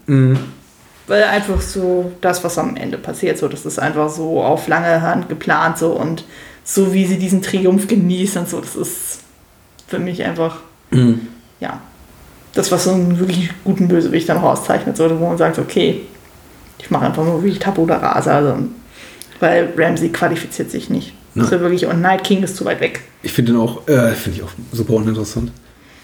Ich habe ich hab zwei Runner-Ups, einen äh, ernst gemeinten, tatsächlich eine, die fast äh, mich dazu bewegt hat, sie zu wählen. Das ist ja hier die heimatlose Faye Marcy heißt sie, äh, Schauspielerin. Einfach aufgrund dieser letzten Actionsequenz, aber dann habe ich mich daran erinnert, dass mir einfach der gesamte Handlungsstrang nicht besonders gut gefallen hat und einfach ihre, die Motivation ihrer Figur nicht klar war und äh, tatsächlich muss ich dann ganz ehrlich sagen, sie ist auch nicht mehrdimensionaler als äh, jetzt jemand wie, wie Ramsey, der einfach nur grausam ist und sonst gar nichts, der auch keine für mich nachvollziehbare Agenda verfolgt, einfach außer ich will noch mehr und noch mehr töten. Mm, Sansa ist andere, die andere Runner-up als Bösewicht, weil wenn man es eher, wenn man das so deutet, dass sie John nichts sagt, weil sie eben tatsächlich ihn in den, in den, in den Tod rauschen lassen sehen will oder einfach weil sie ihn auch immer getrieben ist von dieser, weiß nicht, sie hat ja John immer nie gemocht, weil er das der Bastardsohn der Familie war, dann wäre sie tatsächlich, wird sie als Bösewicht taugen, aber ich glaube, weil ich ja schon bereits sagte, ich glaube, die Showrunner einfach nicht wissen, was mit ihrer Figur zu tun ist, äh, qualifiziert sie sich nicht als echter Bösewicht. Also mein echter, echt bester Bösewicht ist Kyburn. Der macht mir Spaß. Der ist immer so im Hintergrund, aber er hat, äh, er, man weiß schon so, was er will, dass er eben diese, diese Gelegenheit auch beim Schopf, äh, Schopf ergreift, sich hier in die höheren Ränge innerhalb von Königsmunter hochzuspielen durch seine Allianz mit Cersei. Er ist ihr treu und folgsam und hat eben wirklich einige sehr schöne, gruselige Momente und hat er auch schon in den vergangenen Staffeln gehabt und äh, ich habe es, glaube ich, nie wirklich gewürdigt, aber er hatte wirklich diesen tollen Moment, wenn Meister Parcell da von seinen kleinen Vögeln äh, umgebracht wird, indem er Parcell sagt, ähm, äh, kurz zuvor sagt er, es muss, es ist furchtbar alleine zu sterben und äh, allein wie der, der Schauspieler das rüberbringt, das ich, ja. Der hat schon so eine Creepiness, die ist schon Ja, ja, sehr überzeugend. Ja, ich mag den auch irgendwie total gerne. Er ist halt auch so ein bisschen so ein Comicbuch-Schurke, mir ist das schon klar. Also da ist auch wenig, weil ich sage, Ramsey ist mit zu eindimensional. Er ist, Kyburn ist auch total eindimensional. Aber wir kriegen ihn eben nur in homöopathischen Dosen. Und das ist halt der, der Vorteil, halt eben nur diese ganz kleinen Momente, während wir mit Ram, Ramsey teilweise viel, viel Zeit verbringen möchten. Das tut der Figur nicht gut. Ah, beim besten Kostüm, ich glaube, wir haben das selber. Aber Ich bin gespannt. Möchtest du zuerst anfangen? Ja, also mein Runner-Up war bis zu einem gewissen Punkt, weil ähm, war ich mir relativ sicher, ich würde das die, die Rüstung des Schwarzfisches wählen, weil ich fand die super. Also einfach, das wirkt auch so richtig, nicht weil die so besonders extravagant ist, sondern weil die so unglaublich authentisch wirkt, wie jemand, der das wirklich selber gemacht hat oder hat machen lassen von einem Waffenschmied. Es wirkte so, so krude auch ein bisschen und äh, vor allem benutzt. Also man Ja. sah der richtig an, die hat wahrscheinlich schon tausend Schlachten durchlitten und da wurde schon äh, noch öfter das Blut von Feinden abgewaschen. Aber dass ich, mein, mein Lieblingskostüm ist dieses äh, schwarze Witwekleid von Cersei, was sie trägt in Episode 10, The Winds of Winter. Ähm, das war sehr, sehr, sehr schick. Ja, das ist schon sehr geil, aber wir sind gar nicht so weit weg. Also was äh, den Schwarzfisch, äh, Schwarzfisch betrifft, den hatte ich ja in der dritten Folge ja schon. Mhm. Da hatte ich ihn ja aufgelistet mit. Ähm, in dem Fall ist es bei mir auch ein Trauerkleid, aber nicht das von Cersei, sondern das von Orlena, Mhm. Was sie dann in Dorne dann trägt. Weil es ist von den Schnitten her eigentlich genauso wie ihre andere Kleidung, auch, auch mit, dieser, mit der Kopfbedeckung. Aber wenn man ganz, ganz genau guckt, es ist kein reines Schwarz. Das ist irgendwas ganz, ganz anderes. Also man sieht dann irgendwie so, sie sitzt ja dann auf diesem Stuhl und sie wird da von der Seite dann irgendwie so beschienen. Und dann siehst du halt so, dass halt irgendwie, es wirkt erstmal wie so ein Schwarz, aber es ist ein bisschen wie bei so einer Krähe, wenn du da mit Licht drauf gehst, dass es dann ganz viele unterschiedliche Farbmixturen dann gibt und auch dann die Struktur auch. Also das, es wirkt so ein bisschen, als wäre es einfach schwarz überfärbt worden, aber eigentlich ist es von, ähm, von der eigentlichen Struktur und von der eigentlichen Farbe was ganz anderes. Und ich finde, das macht dieses Kostüm so spannend. Und also das habe ich auf jeden Fall. Und als Runner-up habe ich das ähm, neue Kleid von Sansa, was sie dann in des schwarzen Feste näht. Dieses Grüne mit dem, ähm, mit dem Stark-Wappen Ah, auf der. Brust. Hm. Das fand ich auch sehr schön. Ja, Sansa kann gut nähen. Ja, da haben wir auch schon mal drüber gesprochen. Ja, in den Büchern näht sie immer noch. Das ist für, für mich auch so, ein- so ein lustiger Gag. In der Serie kriegt sie unglaublich viel zu tun. Und da sieht man eben, dass sich, wenn sich die Serie sehr stark von den Büchern löst, dass auch teilweise auch die Showrunner nicht wissen, was sie mit den Figuren jetzt so machen sollen. Mhm. In, in den Büchern sitzt sie ja selbst am Ende des fünften Buchs immer noch in hohen Air und näht. Das ist so. auch schön. Ähm, und hier macht sie allerlei Schabernack. Mhm. Na gut. Aber da, da bist du wirklich viel erfahrener und versierter und ich vertraue deiner Einschätzung, ich muss da nochmal drauf achten. Auf Olenna, Und na, das toll. beste Set-Design oder die beste Location, attraktivste Location, besonderste Location. Was fandest du da gut? Mm. Ich hatte erst überlegt gehabt, eben diese Bibliothek in der Zitadelle, aber Mhm. wie du schon meinst, ist es doch sehr CGI-lastig. Na, wenn er durch die Gänge geht, das ist sehr schön. Da hat man sich auch Ja. schon viel Mühe gegeben. Äh, ich glaube, weil ich auch jetzt nicht mehr die Chance dazu haben werde, sage ich die Septe von Baylor. Ja, Finde ich schon sehr imposant. Ja, die ist schon toll. Und hier auch richtig gut ähm, richtig gut gefilmt. Ja. Also es gibt, es gibt da durchaus wirklich, vielleicht auch weil das Budget fehlte, weil vielleicht auch das Handwerk der, der früheren Regisseure nicht da war, aber hat vorher die Decke nie gesehen. Miguel Seposchnik oder so, ich weiß nicht, wie der Regisseur heißt, der die letzten beiden Episoden gemacht hat. Also man kann von der Schlacht der Bastarde halten, was man will, man muss es jetzt nicht toll finden, bloß weil es eine spektakuläre Action bietet. Aber es sieht wirklich, wirklich nach echten großen Kinofilm aus, was Ja. wir da von der Septe von Baylor sehen. Das stimmt. Ähm, bestes Set-Design, aber ich, ich fand es amüsant, mich jetzt amüsiert war dieses, ähm, die, die, das Bühnenstück oder das Bühnenset äh, in der, über die Legende von Königsmund in Bravos, einfach wie, Stimmt, wie sie ja. spielerisch geschafft haben, äh, auch ähm, die, die Enthauptung von Ned zu zeigen und es hat halt diesen bittersüßen Beigeschmack auch Mhm. mit, mit, mit Aria dabei, die dann eben sah, wie man diese, diese, diese Farce ihr bot äh, und äh, diese ganz tragischen Ereignisse zeigte, in, in, chargierend und over the top gespielt in diesen wirklich merkwürdigen, also sehr guten Kostümen, muss man sagen. Die sind schon sehr hochwertig, aber mit Requisiten, die wirklich aus der Augsburger Puppenkiste stammen könnten. Also war schon sehr, sehr süß. Einfach auch eine, eine schöne Idee. Das hat mich auch bei der Stange gehalten, im Bravos, muss ich ganz ehrlich sagen, über drei oder vier Episoden. So die überflüssigste Nacktszene. Ja, wie schon am Anfang der Folge meinte, Es diesmal musste ich wirklich, musste ich wirklich suchen. Aber ich habe tatsächlich eine gefunden, die mich äh, wirklich rausgerissen hat. Ja. Und zwar, wir sind ja jetzt eben in Bravos. Wir sind bei der Schauspieltruppe. Natürlich. Ich glaube, wir reden von der gleichen, oder? Natürlich, ja.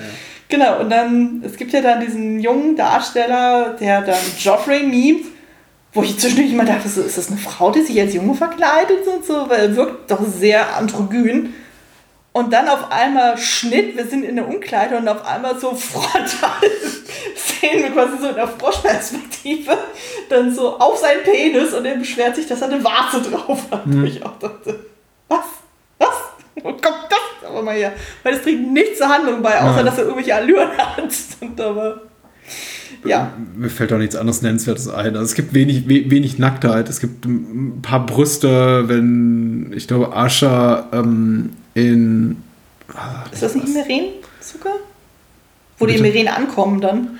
Nee, nicht in Ankommen. In. Oh, na, in dieser Brückenstadt jedenfalls sind und sie, diese, diese, diese, diese Prostituierte da befummelt. Also genau, diese Hure.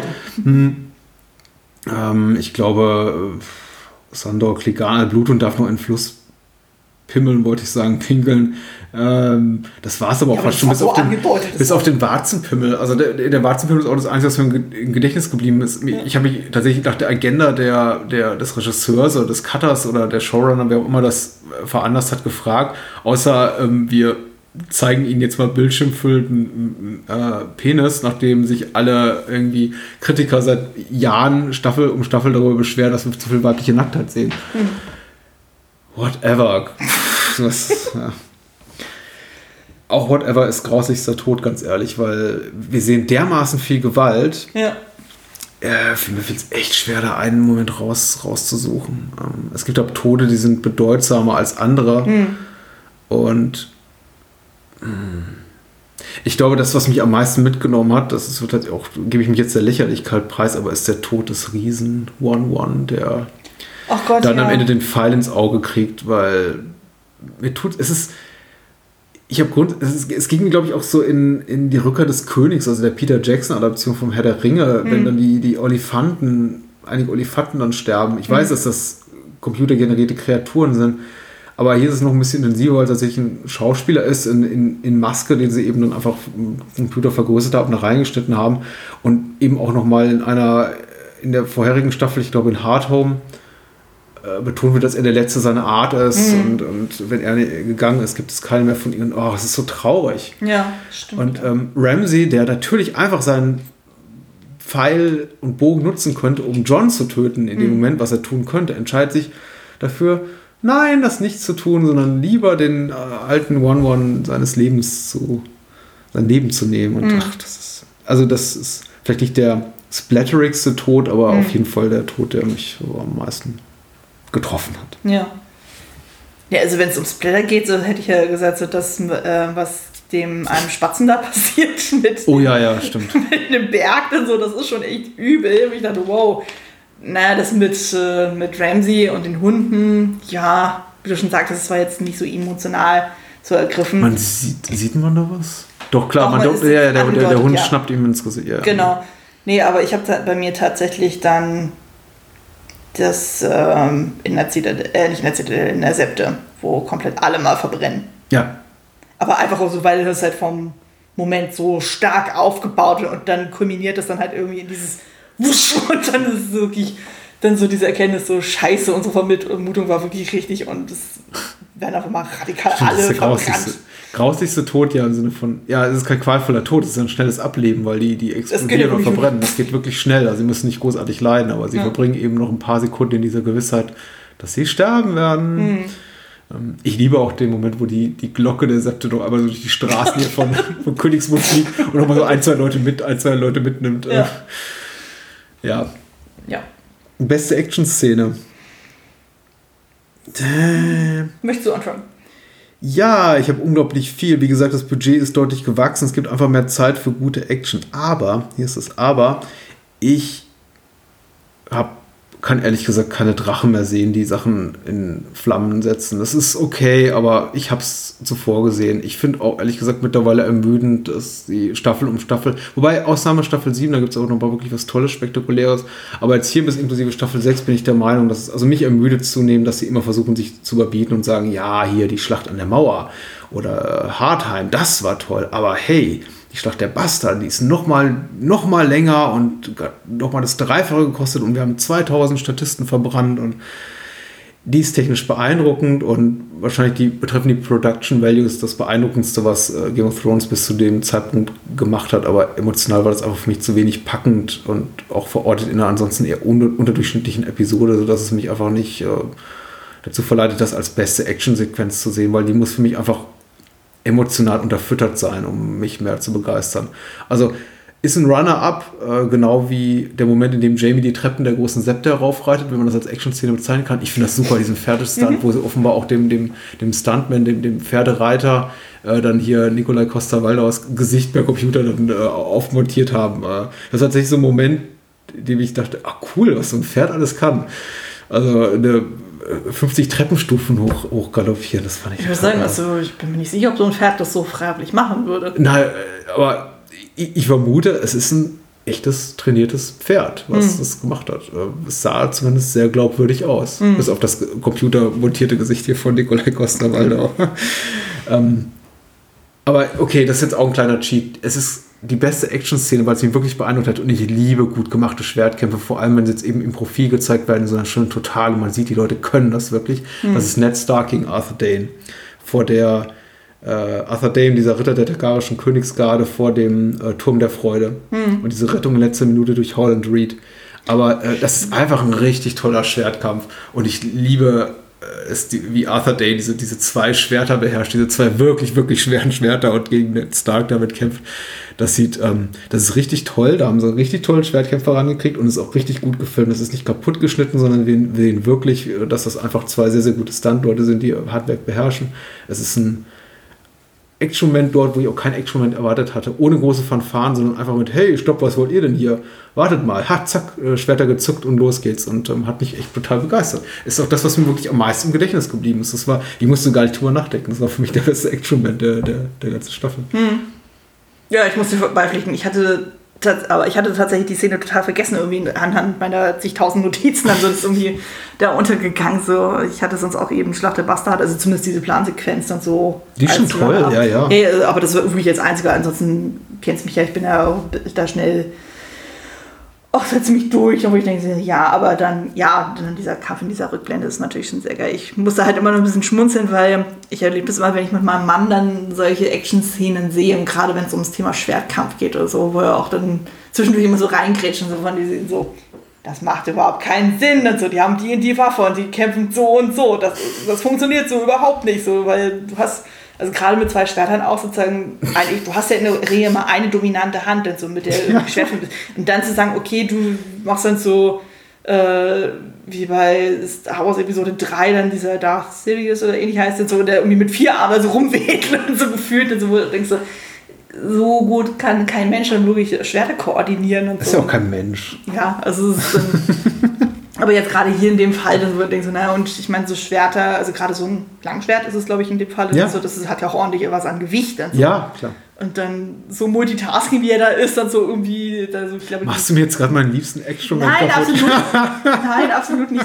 Also es ist dann halt, so erlebe ich das immer, wenn ich solche Szenen sehe, insbesondere wenn ich die mit meinem Mann zusammen gucke so, und der dann so dazwischen so durch reingrätscht und so, ja nee, aber das funktioniert eigentlich so überhaupt nicht. So. Aber ich finde, so von der Inszenierung her ist das schon sehr, sehr stark. Da gebe ich dir auf jeden Fall recht. Hast du denn sowas? Oder wäre das dann auch deiner? Das wären jetzt auch meine. Alles klar. Ich hatte jetzt erst nur die Schlacht der Basta, aber, aber nach deiner Ausführung muss ich dir auf jeden Fall beipflichten, ja. Die Rückblenden-Kampfszene ist auf Die, ich habe tatsächlich, ich bin so ein bisschen müde geworden, vor allem der Actionsequenzen, die so fast komplett computergeneriert sind. Ja. Und man kann ja wirklich sagen, dass dieser Angriff äh, von Daenerys Drachen auf die Flotte der Meister der Sklavenbuch, das ist schon technisch toll. Aber ich finde grundsätzlich so, also Actionsequenzen, die zu 95% aus dem Computer kommen, also ein bisschen uninteressant einfach. Ja, nee, bin ich auch nicht so davon. Das ist ähm, deswegen Es nutzt sich sehr schnell ab, das ist ja, bleibe ich eben auch Marvel-Filmen meistens fern und das ist, äh, also, die, die haben noch andere Sachen zu bieten, muss man sagen. Aber das ist egal, also. Mhm. Hey, schlechteste Episode. Nein, Nee, bester nee, emotionalster halt, halt. Moment. Müssen wir noch machen. Ja, ja. Ähm, ich glaube, da sind wir uns eigentlich ziemlich einig. Meinst du? Ja. Ich glaube schon. Also ich habe zwei jetzt. Also normalerweise habe ich deutlich mehr, habe ja viel mehr diese kleinen Momente, aber ich habe mich jetzt wirklich mal auf zwei sehr stark konzentriert. Das eine ist eben Sano Klickans Rückkehr. Das war für mich ein sehr schöner Moment, wo ich dachte, yes. Und natürlich, ich habe es jetzt mal in äh, Gänsefüßchen rein- äh, reingesetzt, Light of the Seven. Also sprich diese Ja. Viertelstunde der zehnten Episode. Weil die ist einfach nur großartig. Von der Musik her, allein diese Musik, die äh, allein äh, die ist jetzt in der Folge äh, selber ein bisschen aufgestückelt, aber eigentlich geht dieses ganze Musikstück zehn Minuten lang und diese immer dramatisch. Vor allem ist es ja von der von der Machart der, äh, im Vergleich zu der anderen Musik, die wir bisher in der ganzen Staffel gehört haben, sticht die ja unglaublich hervor durch eben dieses Klavierstück und so, weil sonst hast du ja immer diese ganzen Streicher und Bläser und hast nicht gesehen so. Aber hier auf einmal hast du dann diese ganz ruhigen Klaviertöne und das siehst du dann so untermal, äh, Untermalung dann so, während dann Tormund sich dann herrichtet und Cersei richtet sich dann her und Margie äh, zieht sich an und so. Und das dann so nach und nach so es wurde, glaube ich, auch so ein bisschen erklärt äh, im Sinne von, ja, man hat das so ein bisschen wie bei so einem Hitchcock aufgebaut. Also dann dieses, ähm, diesen Suspense-Aspekt dann hervorgehoben im Sinn von, der Zuschauer weiß mehr als die Figuren. Also wir wissen schon, da ist irgendwas im Argen so und wir wissen, oh, da passiert das und das und dass wir dann wirklich dann auch durch die Musik unterstützt dann so dann das dann kulminiert sehen so im Sinn von okay, Lance könnte das noch aufhalten, aber eigentlich nicht wirklich dann so und dann und Marjorie merkt schon so, irgendwas ist hier nicht richtig so. Und sie spürt dann so, eigentlich müssen sie hier raus, aber sie kann nicht raus und so. Und das ist, das ist einfach so gut gemacht. Also, Ich habe es auch genauso empfunden. Ich finde es auch super, dass du jetzt hier da die, die so Hitchcock inspirierte Suspense reinwirfst, weil das macht es auch für mich total reizvoll. Ich habe sie Ja. auch als besten, besten Moment der, der Staffel und nicht nur der Staffel, sondern der ganzen Serie äh, Ja. mir notiert. Dass wir eigentlich die ganze Zeit wissen, das wird nichts mehr. Lenzel wird diese Kerze nicht löschen. Und Ja. es ist gut, dass ihr es versucht, aber es macht eben auch, das ist eben auch der Spaß an, der, an dieser ganzen äh, Sequenz, dass wir wissen, das wird böse enden, einfach nur darauf warten, dass es in die Luft, in die Luft fliegt. Wie der äh, ja, sprichwörtliche Koffer mit der, mit der Bombe unterm Tisch, den Hitchcock ja damals zitiert hat, so als, als Beispiel für Suspense. Und wir als Zuschauer wissen, der wird explodieren. Die Frage ist nur, hm, stehen die Männer, die am Tisch sitzen, vorher auf? Oder wird er explodieren, während sie da noch sitzen? Äh, super, ja. Äh, tolles Schauspiel, kreativ inszeniert, äh, fast wortlos, also zumindest in den ersten Minuten und ähm, wirklich spitze. Der Score von Ramin Javadi ist einmalig gut. Auch zuvor schon in der, Staffel ist er mir wirklich posi- positiv aufgefallen. Also zum ersten Mal diese Dothraki-Horden sehen in der ersten Episode, wo er nochmal dieses alte Theme, was er komponiert hat, für die erste Staffel aufgreift, aber eben nochmal mit äh, einem viel größeren Orchester einspielt. Aber das ist wirklich bombig. Also und es, äh, die Inszenierung ist spitze, aber allein die musikalische Untermalung ist, ist göttlich. Mhm. Und ja, das ist so ein ganz, ganz hohes Hoch der, der, der gesamten Serie, würde ich auch sagen. So wirklich so der, der Top 3 Momente wahrscheinlich der, von Game of Thrones in total. ja. Jetzt zu nicht so coolen Sachen. Die schlechteste Episode, das große Finale fast. Drittletzte Kategorie. Ähm, schlechteste Episode ist bei mir die dritte. Tatsächlich. Also ich- hatte überlegt gehabt, so welche von den ersten dreien dann so, weil da ich das Gefühl habe, so, das war doch sehr, sehr schleppend und so, aber ich habe mich in Endeffekt für die dritte entschieden, weil da irgendwie, ich da glaube ich die wenigsten Notizen hatte. Es ist, ähm, Also das ist, das ist die Folge mit der Rückblende auch. ja, ja. Und wo ähm, Thorn und Ollie gehängt werden. Ja, okay. Na, die hat ein bisschen Startschwierigkeiten. Ich gebe dir absolut recht. Also ich hatte auch da, glaube ich, so, so drei Episode 2, 3, 4 irgendwo mal auf der Liste stehen. Letztendlich, war einfach, weil es für mich am ärgerlichsten war, ist es Episode 8 geworden. Sogar relativ eindeutig. Da sind viele Sachen drin, die ich die ich aber doof fand. Also tatsächlich, die bei mir Augenrollen provoziert haben. Ich mochte den Witzewettbewerb nicht mit Tyrion, Miss Sunday und, und Grauer Wurm. Ich fand aber also zum fast schon zum, also zum Schämen. Auch, auch einfach zu dem Zeitpunkt in der Staffel, wo man denkt, jetzt kommt zu Pott, ihr habt doch so viel Story zu erzählen, zu sagen, okay, jetzt räumen wir mal diese sechs, sieben Minuten ein, um, die, um den beiden einfach so mal ein bisschen mehr Tiefe zu verleihen. Ich finde auch die Figuren, es tut mir so leid drum, auch weil es zwei Schauspieler sind, also zwei Figuren, die überhaupt ja, Teil einer ethnischen Minderheit, zumindest im Rahmen dieser, dieser, dieser Welt von, von Westeros und Essos sind. Also äh, sind, dass ausgerechnet die so eine so, so, so schwache Rollen zugeschrieben bekommen. Und ich weiß, in Staffel 7 versuchen sie auch noch einiges mit denen zu machen und für mich funktioniert das auch nicht so, aber dazu dann andermal mehr. Ähm, ab Episode 8 hatte diese überraschende Heilung von Arya, die ich nicht gut fand, dieses unglamouröse Ende der, von, von Lady Crane. Pff, ja, dieses, die, die, auch dieser, dieser Abschied von Jacken Hagar aus der Serie mit dieser komischen Geste und diesem verschmitzten Lächeln, es war einfach so unpassend. Das antiklimaktische Ende des Schwarzfisches, der off, offscreen getötet wird, da waren einfach in Episode 8 so viele Momente drin, von denen ich dachte, nee, das hätte ich mir besser gewünscht. Einfach. Ja. Verstehe ich. Beste Episode. Ich habe zwei. Ja, ich auch. Ich, es könnte so sein, dass es die gleichen sind. Das könnte sein. Ähm, ich habe einmal Episode 10, aufgrund des großartigen, großartigen Anfangs, äh, was wir schon erläutert haben. Und da kommen ja eben auch so diese äh, Geschichten dazu, eben Tyrion wird zu Rechten hart, Arya kann sich an Water Fry rächen. Also im Gegensatz zu den anderen zehnten Folgen, die wir davor besprochen haben, so, wo man Das das hat immer mehr was aufgehört. Hier hat man das Gefühl gehabt, so, okay, hier Ja, werden Sachen ein bisschen, ja. ja, werden ein bisschen konkreter gemacht dann so oder eben dann dieses finale Bild von wegen so, okay, Danny reist jetzt endlich nach Westeros, es geht jetzt endlich mal dann so äh, in die Pötte. Das fand ich dann wiederum dann gut. Und natürlich auch Episode 7, weil Bluthund ist wieder da. Und Liana Mormont wird eingeführt. Und das ist super. Und äh, ja. Okay, super. Wir sind, äh, wir sind uns einig bei The Winds of Winter, der, der letzten Episode. Ich habe tatsächlich als Runner-up, aber es ist, es ist auf jeden Fall Episode 10, weil ich auch, wie du das Gefühl habe, hier wird wirklich was in Bewegung gesetzt und es passiert wirklich etwas. Und in den vorherigen Staffeln war es immer so, dass man das Gefühl hat, das war jetzt so ein bisschen Table-Setting für die kommende Staffel. Äh, Guck, mal, guck mal, wo wir sind. Jeder darf nochmal eine flammende Rede halten, aber im Grunde. mh. Und es war vor allem eine Verbesserung zu, zu, zu dem Ende von Staffel 5 mit diesen blöden Cliffhangern noch und nöcher, so mit Überleben Theon und Sansa, ist John wirklich tot? Und äh, äh, immerhin hat man uns das erspart. Also es wirkt relativ in sich geschlossen, als wäre jetzt das Kapitel eines Buches einfach zu Ende erzählt. Äh, Runner-Up wäre für mich äh, Episode 5, The Door, wo wir die Herkunft äh, Hodors erfahren.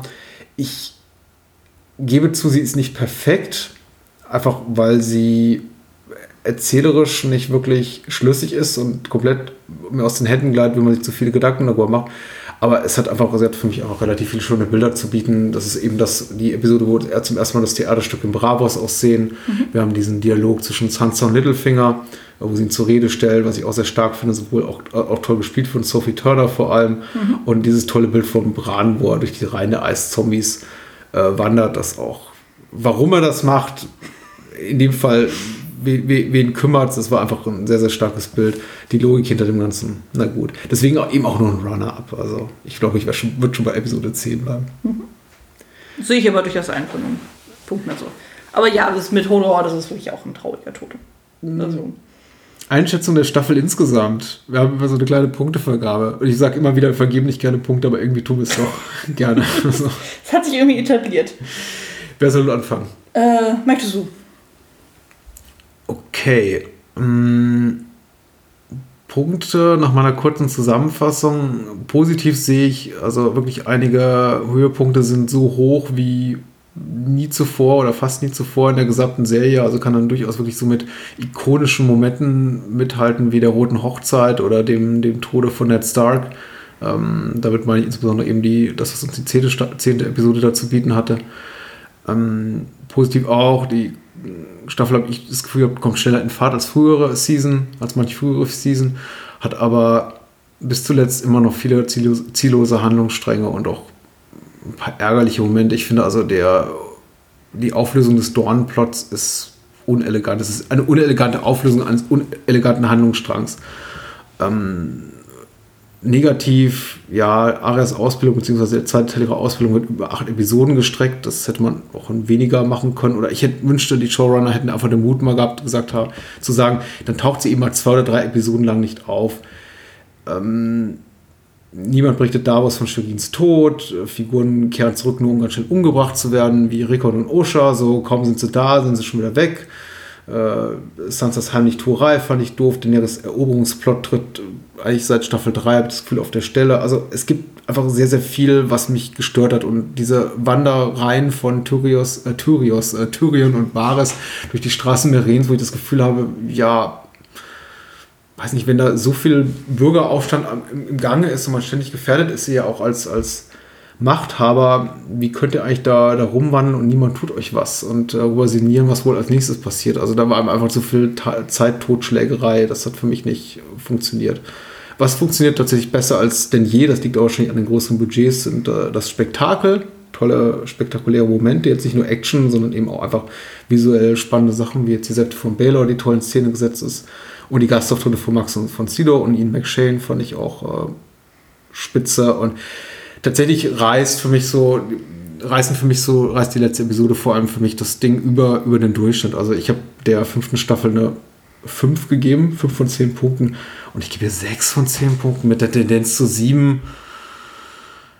Sie ist gut, sie hat mir gefallen, aber es ist so in vieler Hinsicht auch nice try und es gab immer noch zu viele Momente, als dass ich wirklich sagen kann, das war richtig toll. Also, aber es ist okay. Okay, da bin ich tatsächlich ein bisschen positiver gestimmt. Also ich habe den jetzt 8 von 10 gegeben. Mhm. Also ich hatte ja dann der Staffel zuvor 6 von 10 gegeben, weil ich mich da wirklich teilweise durchgequält habe. Aber du bist auch die positivere Person von uns beiden. Das kann sein. Ja. Und hier hatte ich einfach deutlich mehr Spaß auch wieder beim Schauen und so. Also es war klar, die Kritikpunkte, die wir auch schon jetzt im, im Rahmen der letzten zweieinhalb Stunden besprochen haben, da gibt es dem eigentlich nicht mehr viel hinzuzufügen, so, aber ich, ja, also wie schon gesagt, ich hatte einfach deutlich mehr Spaß und so und es gab wirklich schöne Highlights und so, es gab tolle neue Figuren, die dazu kamen, manche kürzer mal länger zu sehen.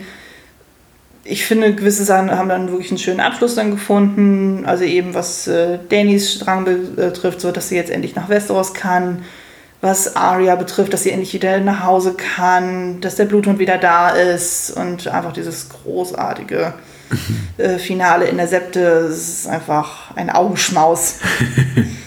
äh, kann man sich immer wieder reinziehen. Das ist fantastisch, auch wenn da sehr viele Leute sterben. Töten ist ja, nicht schön, aber es ist einfach, es sieht einfach geil aus und das muss man auch feiern. Und vor allem diese äh, Cersei, die da völlig genüsslich da ihren Wein dann trinkt und dann. Ja. Das ist auch tatsächlich ein mutiger Moment, ein Moment von echter Konsequenz, dass ja. auch die Showrunner gesagt haben, okay, da ist einfach, wir haben da einen Handlungsstrang oder Figuren, die sind wirklich auserzählt und dann mhm. auch zu sagen, okay, Leute lieben Natalie Dormer oder äh, als, als Marjorie und äh, andere Figuren. Also, das sind ja auch alles, alle, alles tolle Schauspieler und auch interessante Figuren. Aber was haben wir denen jetzt noch hinzuzufügen? Da finde ich es dann eben auch toll, dass dann einfach gesagt wird, ja, gut, dann lass uns eben von denen trennen. Ja. Und Vor allem, wenn wir uns jetzt auch wirklich Richtung Finale dann bewegen, ja. dass man auch jetzt wirklich mal, ich meine, der Cast ist ja schon wirklich enorm riesig, dass man auch wirklich jetzt mal sagt, so, wir schrumpfen das jetzt mal radikal ein. Also sie ist ja immer anhand meiner Zettel, also ich schreibe ja immer auf, welche Figuren dann auftauchen und dann teilweise sind da so 20 Namen. In manchen Folgen sind es dann nur 10 so auf einmal dann so und dann merkst du auch schon so, also es wird jetzt sukzessive immer kürzer. Mhm. Und das finde ich auch angenehmer tatsächlich, dass man irgendwie, ich meine, das merken wir ja jetzt schon, wenn wir jetzt die Sachen zusammenfassen, also von den Plots dann her, dass es jetzt deutlich einfacher wird, die auch wirklich zusammenzufügen, so im Sinne von, okay, wir haben jetzt nur noch, jetzt haben wir keine zehn Handlungsstränge mehr, sondern jetzt nur noch sechs oder so, dass man einfach jetzt sich ein bisschen mehr fokussiert ja. auf das, was wirklich relevant ist. Und das wird ja, glaube ich, gegen Ende jetzt noch extremer werden. Ich wollte nur hinzufügen, wir haben kein, keine Kategorie befriedigendster Tod, sondern einfach nur grausigster Tod, aber der befriedigendste Tod, weil du gerade sagtest, Sterben ist unschön oder man mordet nicht gern oder man sollte nicht morden. ähm, ich war sehr dankbar für Meister Parcells Tod. Er ist so ein Ja, Widerling. oh. Er ist so ein Widerling. Oh, und ich ja. hatte, er, er, er stirbt einen sehr grausigen Tod, aber ich hatte keine Sekunde Mitleid. Das ist ein. Ich fand das mit den Kindern auch so faszinierend, so dass die da einfach so auf ihn einstechen. Da denke ich mir so, stelle ich mir beim Dreh sehr spannend vor. Was hat man denen erzählt? Und so wie, ähm, wie explizit hat man denen dann die Szenerie geschildert? So mir so, ja, mach mal. Das ist wahrscheinlich, wahrscheinlich jetzt vom Schnitt her sehr elegant gelöst, man weiß es nicht. Ja, vermutlich. Ja. Das Lustige ist, das habe ich jetzt erst diesmal herausgefunden, der kleine Junge, der Lance ähm, ersticht in der Halle, wo er dann das ganze Seefeuer dann ist. Ja. Dieser Junge ist im aktuellen Mary Poppins Film zu sehen. Das ist einer von diesen drei Kindern. Dazu kann ich gar nichts sagen, das ist eine tolle Du musst, Entdeckung. du musst mal drauf achten. So. Ich hatte es nämlich immer gesehen, weil ich dachte, irgendwie kommt mir dieses Gesicht so bekannt vor. Und dann habe ich irgendwie gesehen, so, ja, er war bei Game of Thrones dabei. Ich so, hä, wer war denn das? Dann so.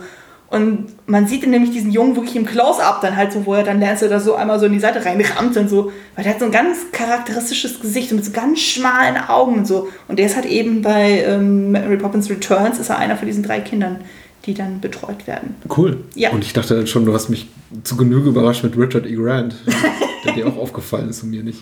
Das ist aber auch jetzt nur durch den Rewatch. Das wäre mir vorher auch nicht aufgefallen, aber das war wirklich so, eine, so ein erleuchtender Moment, wo ich dachte so, oh mein Gott, ich erkenne die. Also, ich meine, bei britischen Schauspielern, das taucht ja immer wieder mal gerne das Phänomen auf, so von wegen, ja, sei es in, im Harry Potter Franchise oder bei Downton Abbey oder irgendwelchen anderen BBC-Sachen, so, die sind ja überall irgendwo mit vertreten. Oder Doctor Who. Also, da freue ich mich immer, wenn ich irgendjemand wieder erkenne. Wir geben gleich noch einen kleinen Ausblick auf die nächste Episode von Der kleine Rat. Äh, zuvor aber noch die obligatorische Frage, wo kann man mehr von dir hören? Wo muss man einfach mehr von dir hören? Ja, man kann von mir hören bei Klassiker Fable, meinem eigenen Filmpodcast, wo ich über ältere Filme spreche, einmal im Monat mit wechselnden Gästen. Ähm, ich habe jetzt auch meine eigene Domain unter klassiker-fable.de. Da bin ich quasi zu Hause. Das Ganze ist unter Schirmherrschaft von der Second Unit. Also nicht wundern, wenn ihr den Ding anklickt, dass auf einmal Second Unit auftaucht. Das hat alles eine Richtigkeit. Genau, da bin ich vertreten. Finden mich da sämtlichen Podcatchern, bei iTunes, bei YouTube. Da habe ich ja die Folgen dann auch mit hochgeladen. Und bei Twitter, da bin ich aber auch mit meinem Nickname Kostümfrau vertreten. Genauso wie bei Letterboxd. Da kann man mir auch folgen. Sollte man dringend tun. Ist immer sehr hörenswert und mitlesenswert, was Anne da macht. Bei dir aber genauso. Ja, danke schön. Aber ich, äh, da, da das ja hier unter der, wie sagtest du gerade, unter der Schirmherrschaft von Bahnhofskino äh, läuft, muss ich glaube ich nicht mehr auf meine anderen Formate hinweisen. Ich hoffe, unsere Hörer kennen die, beziehungsweise unsere Hörerinnen und Hörer hier lassen sich darauf ein, auch ein bisschen was zu abgründigen Filmen sich anhören zu wollen und vielleicht uns auch das Bahnhofskino über Patreon oder Steady zu unterstützen. Äh, viel, viel wichtiger, wir sind ab dem 2. April wieder da oder am 2. April wieder da mit der siebten Episode von Der kleine Rat zu Season 7, also am 2. April, wie immer am ersten Dienstag im Monat. Und ähm, da zuvor werden wir wahrscheinlich aber noch eine kleine, eine kleine Todes- und Thronlotterie, möchte ich jetzt mal ganz spontan nennen, launchen und euch danach fragen, wer es denn nach der finalen achten Staffel, die Mitte April jetzt anläuft und dann auch äh, kurz darauf in Deutschland verfügbar sein wird, wer wird es auf den Thron schaffen, wer wird diese Serie nicht überleben und werden dann auch eine kleine Verlosung dazu haben. Also haltet auf jeden Fall diesen Feed, diesen Kanal im Auge. Äh, da kommt noch was im Laufe des Märzes voraussichtlich. Ansonsten spätestens ab dem 2. April. Feedback wie immer an der kleine Rat.bahnhofskino.com. Und ich würde sagen, das war's. Wir sind ja ganz happy. Ich bin jetzt ein bisschen, ich, ich, ich mir tut es ein bisschen leid mit den sechs Punkten. Vielleicht korrigiere ich das nochmal nach oben. So, ich habe mir als ja Spaß gemacht, vor allem, weil ich einfach diese Aussicht habe, mit dir darüber reden zu können. Ich war so heiß drauf. So sehr ich mich über manche Epi äh, Episodenmomente ärgere, vor allem jetzt in Epi äh, Staffel 5 und 6, ich äh, weiß, ich kann mit dir darüber reden und allein, Oh. da, da, allein das macht es eben sehenswert. Irgendwie macht sich ja jeder so seine eigenen Gedanken so und dann gerade so, wenn wir darüber reden, so, wo ich dann selber auch manchmal auf den Sprung gekommen bin und denke so, ja stimmt, das habe ich völlig vergessen. Und so, ach Mensch, ja, hm, okay, das macht Sinn und so und äh, wo wir dann völlig anecken und sagen so, nee, also da hat jeder so seinen ganz eigenen Standpunkt. Aber dafür sind ja solche Podcasts ja auch da und ich finde sowas auch sehr erfrischend. Danke. Ja. Bis zum nächsten Mal. Bis dann. Gute Nacht. Ciao.